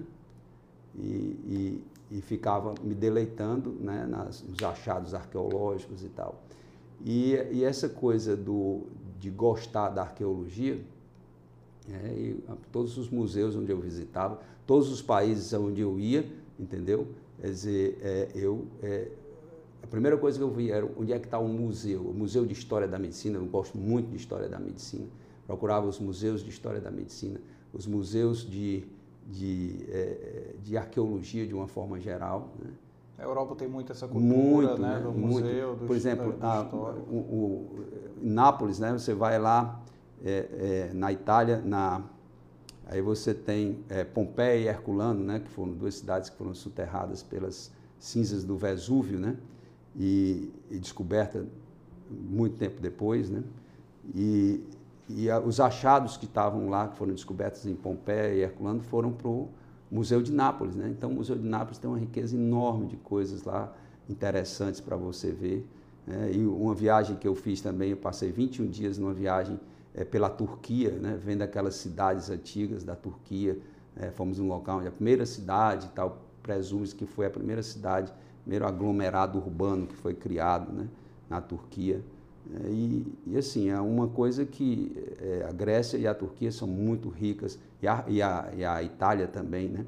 em arqueologia, em achados arqueológicos, e a própria Inglaterra também. E uma coisa que eu é, ainda tenho uma frustração é de não ter conhecido o Egito. Né? Então, eu tinha planejado ir para o Egito em 2019, quando veio a história da pandemia, era no segundo semestre, veio a pandemia, atrapalhou 2020, mesma coisa, né? 2021 também. Né? Aí foi assim, a gente está aí é, é, ainda com essa viagem é, por fazer, né, que é para completar o meu, meu, minha, minhas viagens nos sítios arqueológicos importantes do mundo. Né. E ali realmente é... É, ali foi o berço da é. arqueologia, foi o Egito, né? Foi onde começou a arqueologia, onde começou como ciência foi no Egito. E a gente está aí, é, nós visitamos aqui no Ceará, no Nordeste inteiro, né? Quer dizer, Nordeste que eu digo é, foi Ceará, Rio Grande do Norte, Paraíba é, e o Piauí. O Pernambuco eu vou agora, né? Está é, no, no, no, Vale do Catimbau, que é um sítio arqueológico também muito importante em Pernambuco, um dos, dos, três maiores sítios arqueológicos, né?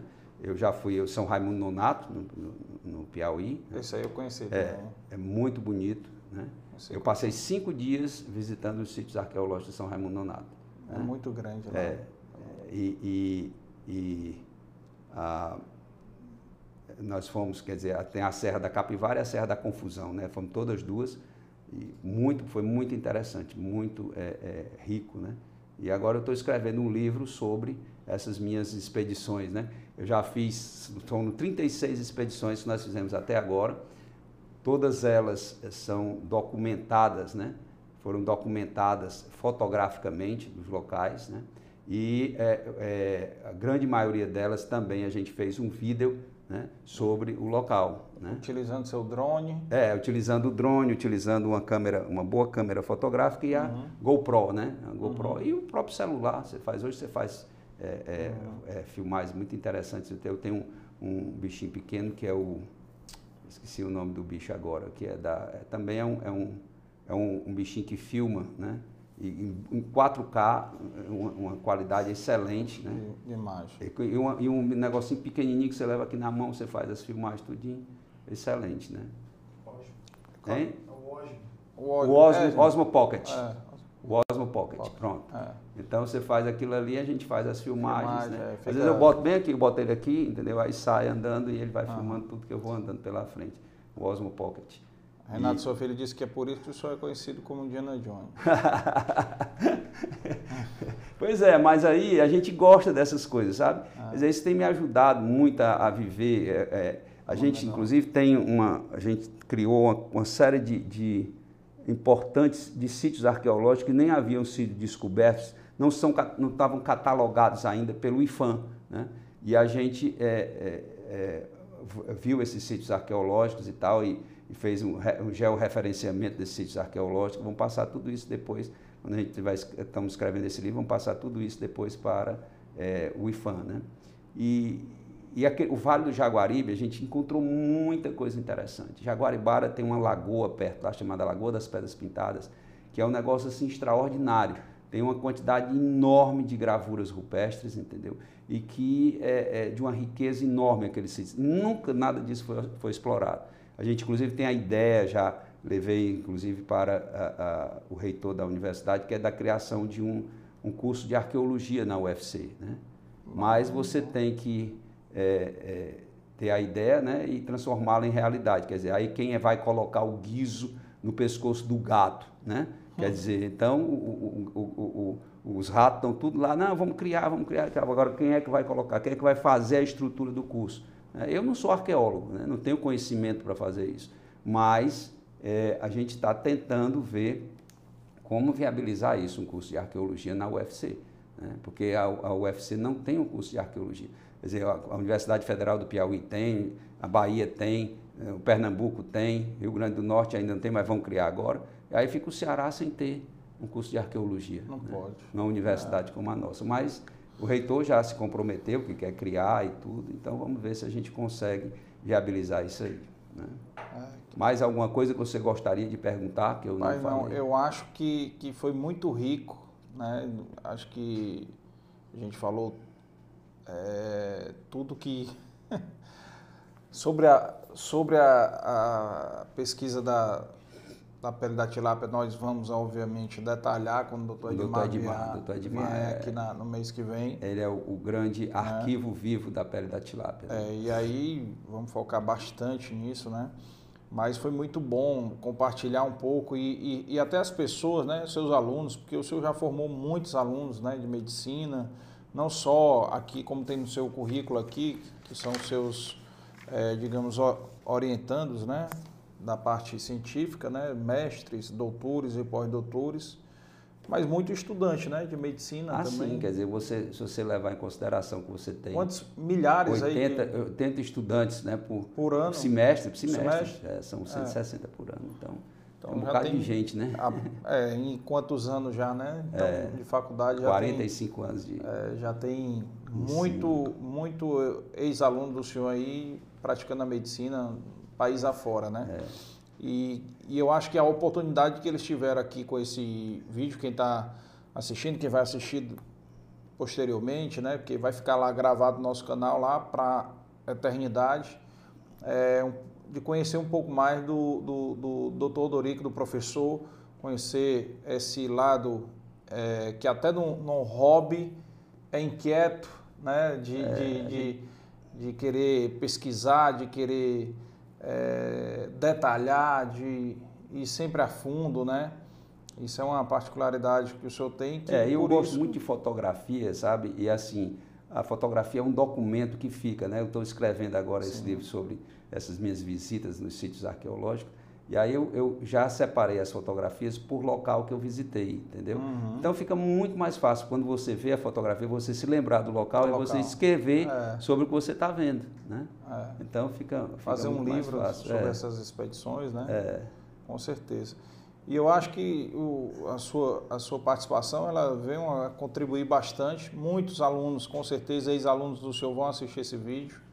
Né? Muitos aqui, a gente teve um, um, um, um número de pessoas muito grande aí entrando e saindo do, do vídeo que eu acompanhei aqui. Então, assim, é porque eu não tive tempo de divulgar para o pessoal, né? Que, que, que, Pois é, mas, mas o senhor vai ter tempo de divulgar depois. Pois é, depois Porque o senhor vai, vai ter o link, pode Pronto. encaminhar. Aí eu vou mandar. Para as pessoas, para os seus grupos de, de de pescaria, os, o grupo é. do Santo Inácio, é, o grupo... Nem, nem, me lembrei de mandar para o pessoal do Santo Inácio. É, o grupo enfim. do Santo Inácio, mandar para o grupo do, do, do Cearense, do, da faculdade. É, da faculdade, o Cearense foi, um, um, foi uma coisa tão efêmera, é. entendeu? Foi tão pouco, um ano. Foi só o tá cursinho, tá né? Foi só o cursinho, cursinho é. né? Eu não tenho muito e, é, ligação com o Cearense.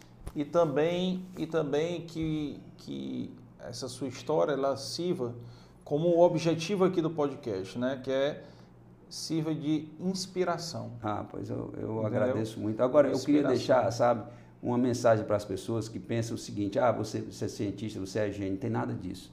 Como eu disse desde o começo, no começo, quando a gente começou a conversar. A minha inteligência, entendeu, sempre foi de mediana para medíocre.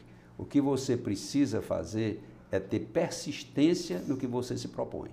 Né? E acreditar que você é capaz de fazer o que você se propõe a fazer. Né? Quer dizer, então, é, se você faz isso, se você tem essa persistência, né? se você acredita que você é capaz, você vai conseguir chegar lá, entendeu? Então, não precisa ser gênio, o pesquisador não precisa ser gênio, entendeu? Ele precisa trabalhar e gostar de fazer o que faz. Né? Então, é isso é que eu, todo mundo diz assim, ah, ah doutor Dorico, a gente tem nada de gênio, tem nada de gênio. A mim, como eu disse, Quer dizer, eu não sou gênio, minha inteligência é de mediana para medíocre, entendeu? É o que eu sou é organizado e gosto de trabalhar. Né? Não tenho medo de trabalho. Né? Quer dizer, então, isso aí é uma coisa que você, se você quer ter sucesso na vida, trabalhe. Uhum. Entendeu? Trabalhe. Estude e trabalhe. Entendeu? Então, essa, essa, é, essa é a mensagem que eu quero deixar para as pessoas. Né? Quer dizer, você pode contribuir para a sociedade né? Se você tem uma boa formação, se você faz alguma coisa de útil para a sociedade, você precisa estar preparado para fazer aquilo. Né? E para ser preparado, você não precisa ser gênio. Né? Você precisa realmente se dedicar ao que você faz. É. Excelente mensagem.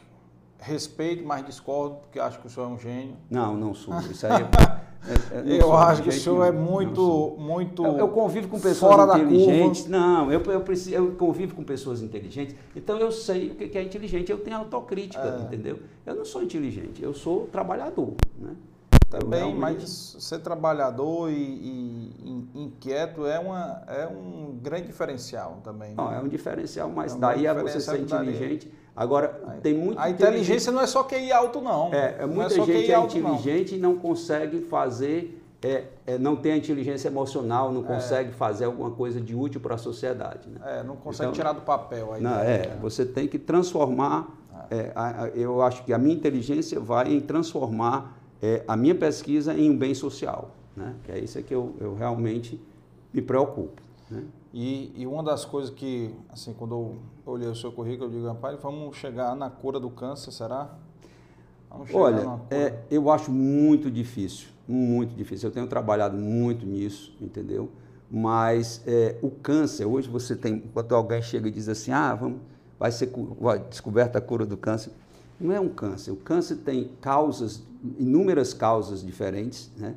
são inúmeros é, mecanismos diferentes. Você tem mais de 100 tipos diferentes de câncer. Né? O câncer se comporta de forma diferente em pessoas diferentes, diferente. geneticamente diferentes. Né?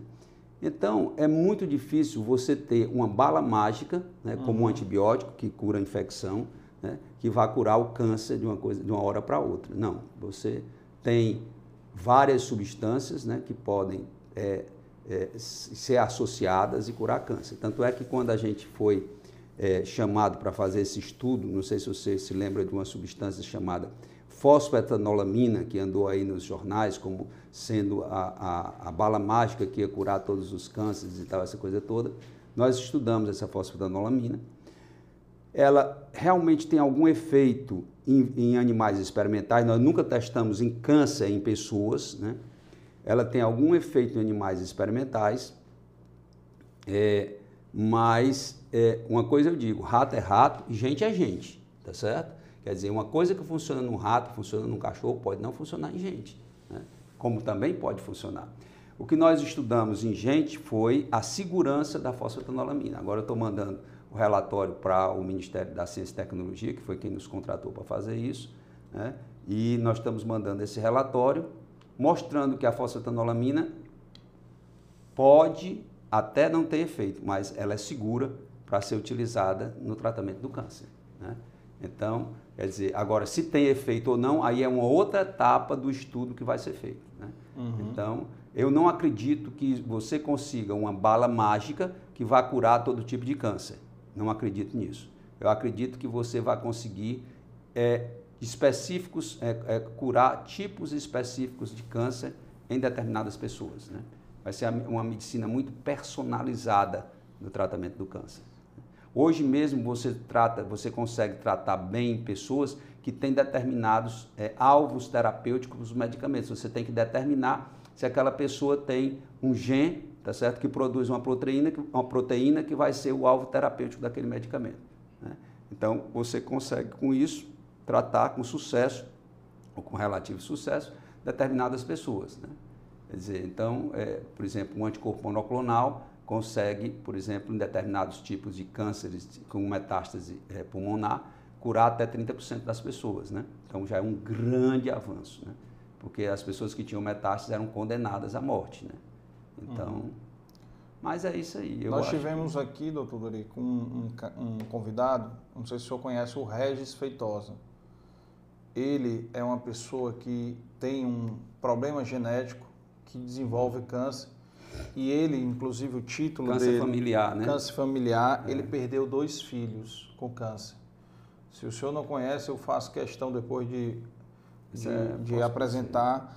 Ele tem, ele até falou aqui, o episódio dele foi o episódio. Ele tem múltiplos cânceres, né? Em vários locais diferentes. Né? É, ele, ele começou a desenvolver, ele é, como se fosse uma doença genética que. Como se fosse. Não, é uma doença genética. É, é. Não, que, que, digamos, ele particularmente, os irmãos não, não tiveram isso, nem os pais, mas nele. Se manifestou. É, se manifestou, aonde ele tem uma fragilidade para, na, digamos, sei lá, num, num, como é que chama, na medicina do... O gene? No, no, é, no gene, e aí facilita a, é. a obtenção de câncer, né? De, de, de ter é uma câncer. doença, uma doença genética, né? A gente está estudando... Ele teve três filhos, dois morreram com câncer. Eu, a filha dele mais nova morreu com um linfoma, e o filho dele mais velho, ou o filho dele do meio, de 21 anos, morreu com quinto câncer na cabeça. Ele teve câncer de pulmão, teve câncer ósseo, teve vários cânceres. E o quinto câncer dele foi no cérebro na, e na cabeça e, e ele faleceu. É, inclusive, se eu não me engano, agora, nesse, nesse mês, vai fazer um ano que ele faleceu. Olha-me Deus, é. três horas já, né? Já nós três estamos horas, conversando tá, aqui. Conversando. Mas foi ótimo. E, e, e, assim, é um caso bem interessante. Inclusive, a chamada dele aqui no nosso podcast foi do homem mais forte do mundo, porque uma coisa muito difícil é, é um, um, pai enterrar um filho, um pai enterrar dois filhos, como ele fez. É, é uma coisa que a gente não é gosta doloroso. nem. É doloroso. doloroso. E aí, é, queria agradecer muito o senhor por essa aula. Eu acho que todos que estão assistindo é, tiveram o prazer aí de, de, O senhor passou três horas aqui, o Valdones na semana passada passou três horas também, mas é, foi. Até estava falando aqui que o senhor o Valdones foi Olha, pensei, pô, o Valdones deu uma entrevista três horas, foi três horas falando de música, nada. Foi uma hora de música e duas horas de aviação. Então ele passou duas horas só falando de aviação, de, de, de avião, de tipo de avião, mas de paraquedismo, que ele também adora, né? Então, assim, mas foi ótimo, foi ótima a experiência dele. E assim como a do senhor hoje, né, foi excelente, rica de experiência de vida para profissionais, independente da medicina ou não, né, mas de lições de vida, como essa mensagem que o senhor falou no final, tem que ter. É, né, uma, uma, coisa que tem, sempre ter em mente é o seguinte: você nunca consegue fazer nada sozinho. Sim. Entendeu? Você tem que ter, sempre trabalhar em equipe, aprender a trabalhar em equipe. Né? Quer dizer, hoje é. o sucesso que a gente tem desse centro de pesquisa nosso, que é o NPDM, é, é exatamente porque nós, isso aí eu consegui, tá certo? É, é, isso aí foi um mérito meu, escolher as pessoas que fossem trabalhar lá. Né? Quer uhum. dizer, então, é, é, um, uma vez um amigo meu disse uma coisa que eu nunca tinha pensado. Né? É, é que ele disse o seguinte: você não é só um pescador de peixe, você é um pescador de talentos. Né? Ah. E realmente a gente conseguiu, quer dizer, o sucesso nosso no NPDM se deve às pessoas que estão trabalhando lá dentro, a capacidade. Por isso que toda vez que eu recebo alguma homenagem, algum prêmio, alguma coisa, entendeu? Eu sempre é, dedico a essas pessoas e digo e divido com eles uhum. esse mérito, né? Dizer, então, é, a gente faz isso aí que é a, e, e, outra coisa, quer dizer, eu, eu ia esquecendo de falar, né? todo mundo diz assim, ah, se você, qual era a cidade que você escolheria para morar, entendeu, fora de Fortaleza e tal, essa coisa, toda, eu tenho uma cidade que é a cidade do meu coração. Nunca nasci nessa cidade, mas me apaixonei por essa cidade, entendeu? Que é ah. onde eu vou pescar, que é Jaguaribara, ah. entendeu? É uma cidade assim que tem uh, uma, umas pessoas, eh, são, o povo de Jaguaribara é um povo assim extremamente hospitaleiro, entendeu? Eu fui muito bem recebido em Jaguaribara, entendeu? Uma cidade assim, uh, a, a, primeira cidade planejada do Ceará, né? uhum. né? uma cidade que tem uh, que tem água em todas as residências, água tratada, que tem saneamento. esgoto, saneamento básico em todo canto, um serviço, uh, um, um, um, serviço de saúde também muito bom. Né? Então, uh, as escolas também são boas, né? E, e a gente é, tem uma, uma coisa importante nessa cidade, é que as pessoas têm aquela vontade de aprender, sabe? Eu consegui com um, grande amigo meu, né, consegui umas bolsas de estudo, né? um excelente colégio. Eu não, não, não, vou falar o nome do colégio porque eu não sei se eu estou autorizado a falar, mas um, um, dos melhores colégios aqui de Fortaleza, eu trago todos os anos 10 estudantes né? É, para fazer a preparação para o Enem, né? o terceiro ano, a preparação para o Enem. Por nós pode falar o nome, viu? Para fazer propaganda não, positiva. Mas eu não se sei ele não, se ele... Ele quer, bom, se ele faz... É, é, o, é, o, é, o, é, o, é o reitor da, da, da que é o, o, Zé Lima, né? Sim, Zé sim, Rocha. Sim. E ele me dá todos os anos, desde Bolsa 2014, bolsas de para os estudantes, 10 estudantes virem para fazer o vestibular, para se preparar para o vestibular aqui, para o Enem, né? se preparar para o Enem. Parabéns, aqui, excelente. Entendeu? E aí, desses aí, mais de 40 pessoas já terminaram a universidade, já estão formados, entendeu? Inclusive, esse ano, três entraram em cursos de medicina pelo Brasil afora. Né? Então, assim, é uma coisa que, é, sabe, eu faço isso pelos alunos. Não sei nem quem é o que eu estou fazendo, eu não sei, porque é uma outra pessoa que escolhe é, uhum. a que escolhe os, os, alunos, né? Que eu uhum. coloco outra pessoa para escolher. Uhum. E não sei, é, só, às vezes eu recebo, ah, o senhor me ajudou. Uma vez eu estava indo para Jaguaribara e parei ali no Triângulo do Quixadá, estava tomando um, um... Parada obrigatória. É, né? parada obrigatória, né? E aí eu estava lá e tal, e o cara chegou, olha, eu queria agradecer muito, esse meu filho aqui acabou de passar no vestibular, passou no, é, pra, tinha passado para engenharia, é, é, acho que engenharia civil na federal aqui, né? Uhum. E, e, ele foi bolsista lá, o senhor conseguiu a vaga e tal. Eu não sabia nem quem era. Outro veio me agradecer que a filha tinha passado na medicina, entendeu? E, e assim, os profissionais, inclusive, estão voltando já para a cidade, entendeu? No, no, hospital já tem três enfermeiros que são, três enfermeiras que são, foram é, desse programa, desse entendeu? Programa. Que trabalham lá, né? Então, assim, é uma coisa que, que isso aí me dá muito orgulho, né? De poder ajudar as pessoas, e, sabe? É, é, é, é, é ensinar as pessoas a pescarem, né? Não é dar o peixe. Não dar o peixe. É ensinar as pessoas a pescarem, darem condições para que essas pessoas possam se desenvolver, né? Isso aí a gente faz esse programa social que é muito interessante, né? Que a gente faz lá em Jaguaribara. Parabéns, parabéns, excelente programa e e é bom que eles estão trazendo. E Jaguaribara, volta, né, todo, todo cearense deveria conhecer o Castanhão e passar por Jaguaribara, porque você vê que é uma cidade planejada no interior do Ceará. Né? É uma coisa assim cidade sensacional. Cidade dos sonhos, né? 100% de saneamento. É, 100% de saneamento, é, exatamente. Cidade dos sonhos, é. cidade dos sonhos. É. Eu queria lhe dar aqui uma lembrancinha do podcast, Porra, certo? Essa lembrancinha, obrigado. não sei se o senhor vai deixar em casa ou vai levar lá para para Jaguaribara, para Jaguaribara ou levar para a universidade. Ah, vou levar para a universidade. É. Você Entendeu? sabe o seguinte, é uma das coisas que eu tenho, eu, eu aliás assim as pessoas que eu, eu, eu sempre gostei muito de colecionar coisas e tal. E uma das coisas que eu colecionava era caneco. Ah, é? Aonde eu ia no mundo inteiro, né? Eu comprava caneca. Cidade que eu ia pra, passava, comprava caneca. Não podia gastar dinheiro comprando é, coisas, coisas é, é, caras, e tal, comprava um caneco que me lembrava a cidade. O meu é, é copinho de tequila, aqueles copinhos Eu sei, de, é. de, pois é. lembrança. Então, Esse daí tem uma frase atrás que aí, ó, tem... É, dei valor, viu? Dei valor. Dei valor? Dei valor. Não, e eu, e eu dei valor e todo mundo que está assistindo aqui demos valor à, à sua história, né? E a, toda, toda caneca tem uma frase atrás. É, é verdade, né? O homem só pode descobrir novos oceanos se tiver coragem de perder a terra de vista. Verdade. É. E, Verdade. e aqui, essa outra aqui. Ah, também tem um café. Ah, né? o café vai para a doutora Beth, viu? Olha aí, que, é, café, é. Esse café ela vai adorar, que é café raiz, produzido, plantado em Pacuti. Então, Lá no sítio do do primo João? Exatamente. exatamente. Pois é, o primo que o sítio que ele nunca me convidou para visitar, viu? e agora ele vai convidar. Ele, não, é a Carmen Elizabeth vivia ameaçando de convidar. Não, papai vai convidar. Nunca ah. recebi este convite, né? É, mas talvez é porque ela não tem tanta moral como eu. agora o negócio vai. vai sair.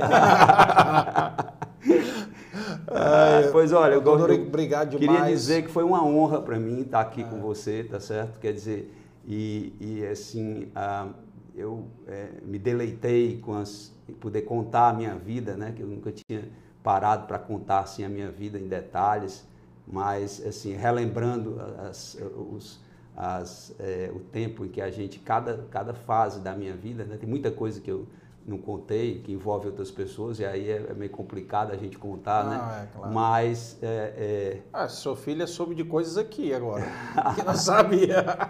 Mas eu sempre fui tido assim como uma, uma é, é, é, a ovelha negra da família, né? Então, a minha mãe chegava e dizia: essa casa aqui era tudo, era tranquilo, até que nasceu o Odorico, entendeu?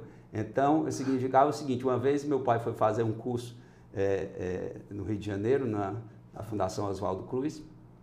E a minha tia, essa que era, foi formada lá pelos nazistas, né? Ela, ela chegou e, e, disse assim, olha, você pode ir levar a Nilza, que é minha mãe, entendeu? Mas eu fico, tomo conta dos quatro meninos, agora o Odorico você leva, eu não fico com ele não.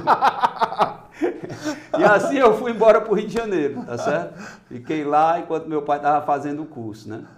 Mas é, são coisas da vida que a gente Detalhes, vai, é, é, isso é, é, intriga da oposição. É intriga da oposição. é. Eu sempre é, é, me saí muito bem no colégio, gostava muito de estudar e tudo. Nunca dei trabalho para estudar. Nunca meu pai nem minha mãe me mandaram estudar coisa nenhuma. Né? Então foi tudo assim, muito tranquilo né, na minha vida. Eu não fui muito assim, não.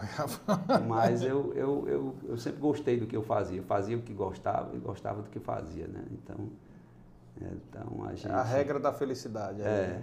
E outra coisa, quer dizer, era, havia uma revolta muito grande na família, porque lá em casa eu nunca apanhei, né? Então todo menino tinha que apanhar, né? Ah. E o ah. papai é, dizia que, não, castigo resolve, né? Só ah. que difícil era me botar de castigo, eu ficar, né? Mas enfim. Passava a perna no castigo, passava é. a perna no castigo. Pessoal, gostaria de agradecer a todos que ficaram, que acompanharam. É, compartilhem, não esqueçam de se inscrever no canal. É, também seguir as redes sociais, o nosso arroba Dei Valor Podcast no Instagram e acompanhar os próximos convidados, tá? É, agradecer também é, os nossos patrocinadores aí, Amarelo Saúde Mental, a, o Café Vitória, CH Consultores, ao Sistema FETRANS, a, os nossos apoiadores Inove Comunicação, Inova Contabilidade, Aga Produções, é, deixar mais um recado aqui, que é uma produção da Dei Valor Produções e é mais assessoria em eventos. Agradecer a Tício, o Alex e o Leonardo, né, que nos ajudam aqui. E também quem quiser ajudar a contribuir a, man, a, a manter né, o canal, querer ser um doador, tem o QR Code na tela e tem o, na descrição do vídeo também tem o Pix Qualquer doação sempre será muito bem-vinda para ajudar a manter os nossos custos aqui. O meu muito obrigado, muito obrigado ao doutor Dorico. Né, por Eu é que agradeço a honra de poder estar aqui, de ter sido é, convidado. De né? ter, o senhor bateu o recorde, viu? Já tá, é o número um, passou do Valdones. É, já passei do Valdones. O, o Valdones tinha sido recorde, tinha passado do, do, do, do Regis, que também foi duas horas e tanto. Aí o Valdones passou dele. E agora nós já temos um, novo líder, né? um novo líder. E, e é isso, pessoal. Nossa ideia é essa. Nossa ideia é trazer a história de empreendedores, de personalidades cearenses para vocês. Semana que vem nós vamos ter uma semana feminina com duas mulheres, que vai ser a Kátia Silene, é, cantora por 17 anos, se não me engano, foi cantora do Mastruz com Leite. Né? Então, está é, tá bem enraizada aqui no nosso Ceará e também a Marília Fiuza, também na semana que vem. Então acompanhem, sigam e não se esqueçam de inscrever no canal e deixar o like no nosso vídeo. Obrigado e até a próxima. Boa noite. Boa noite.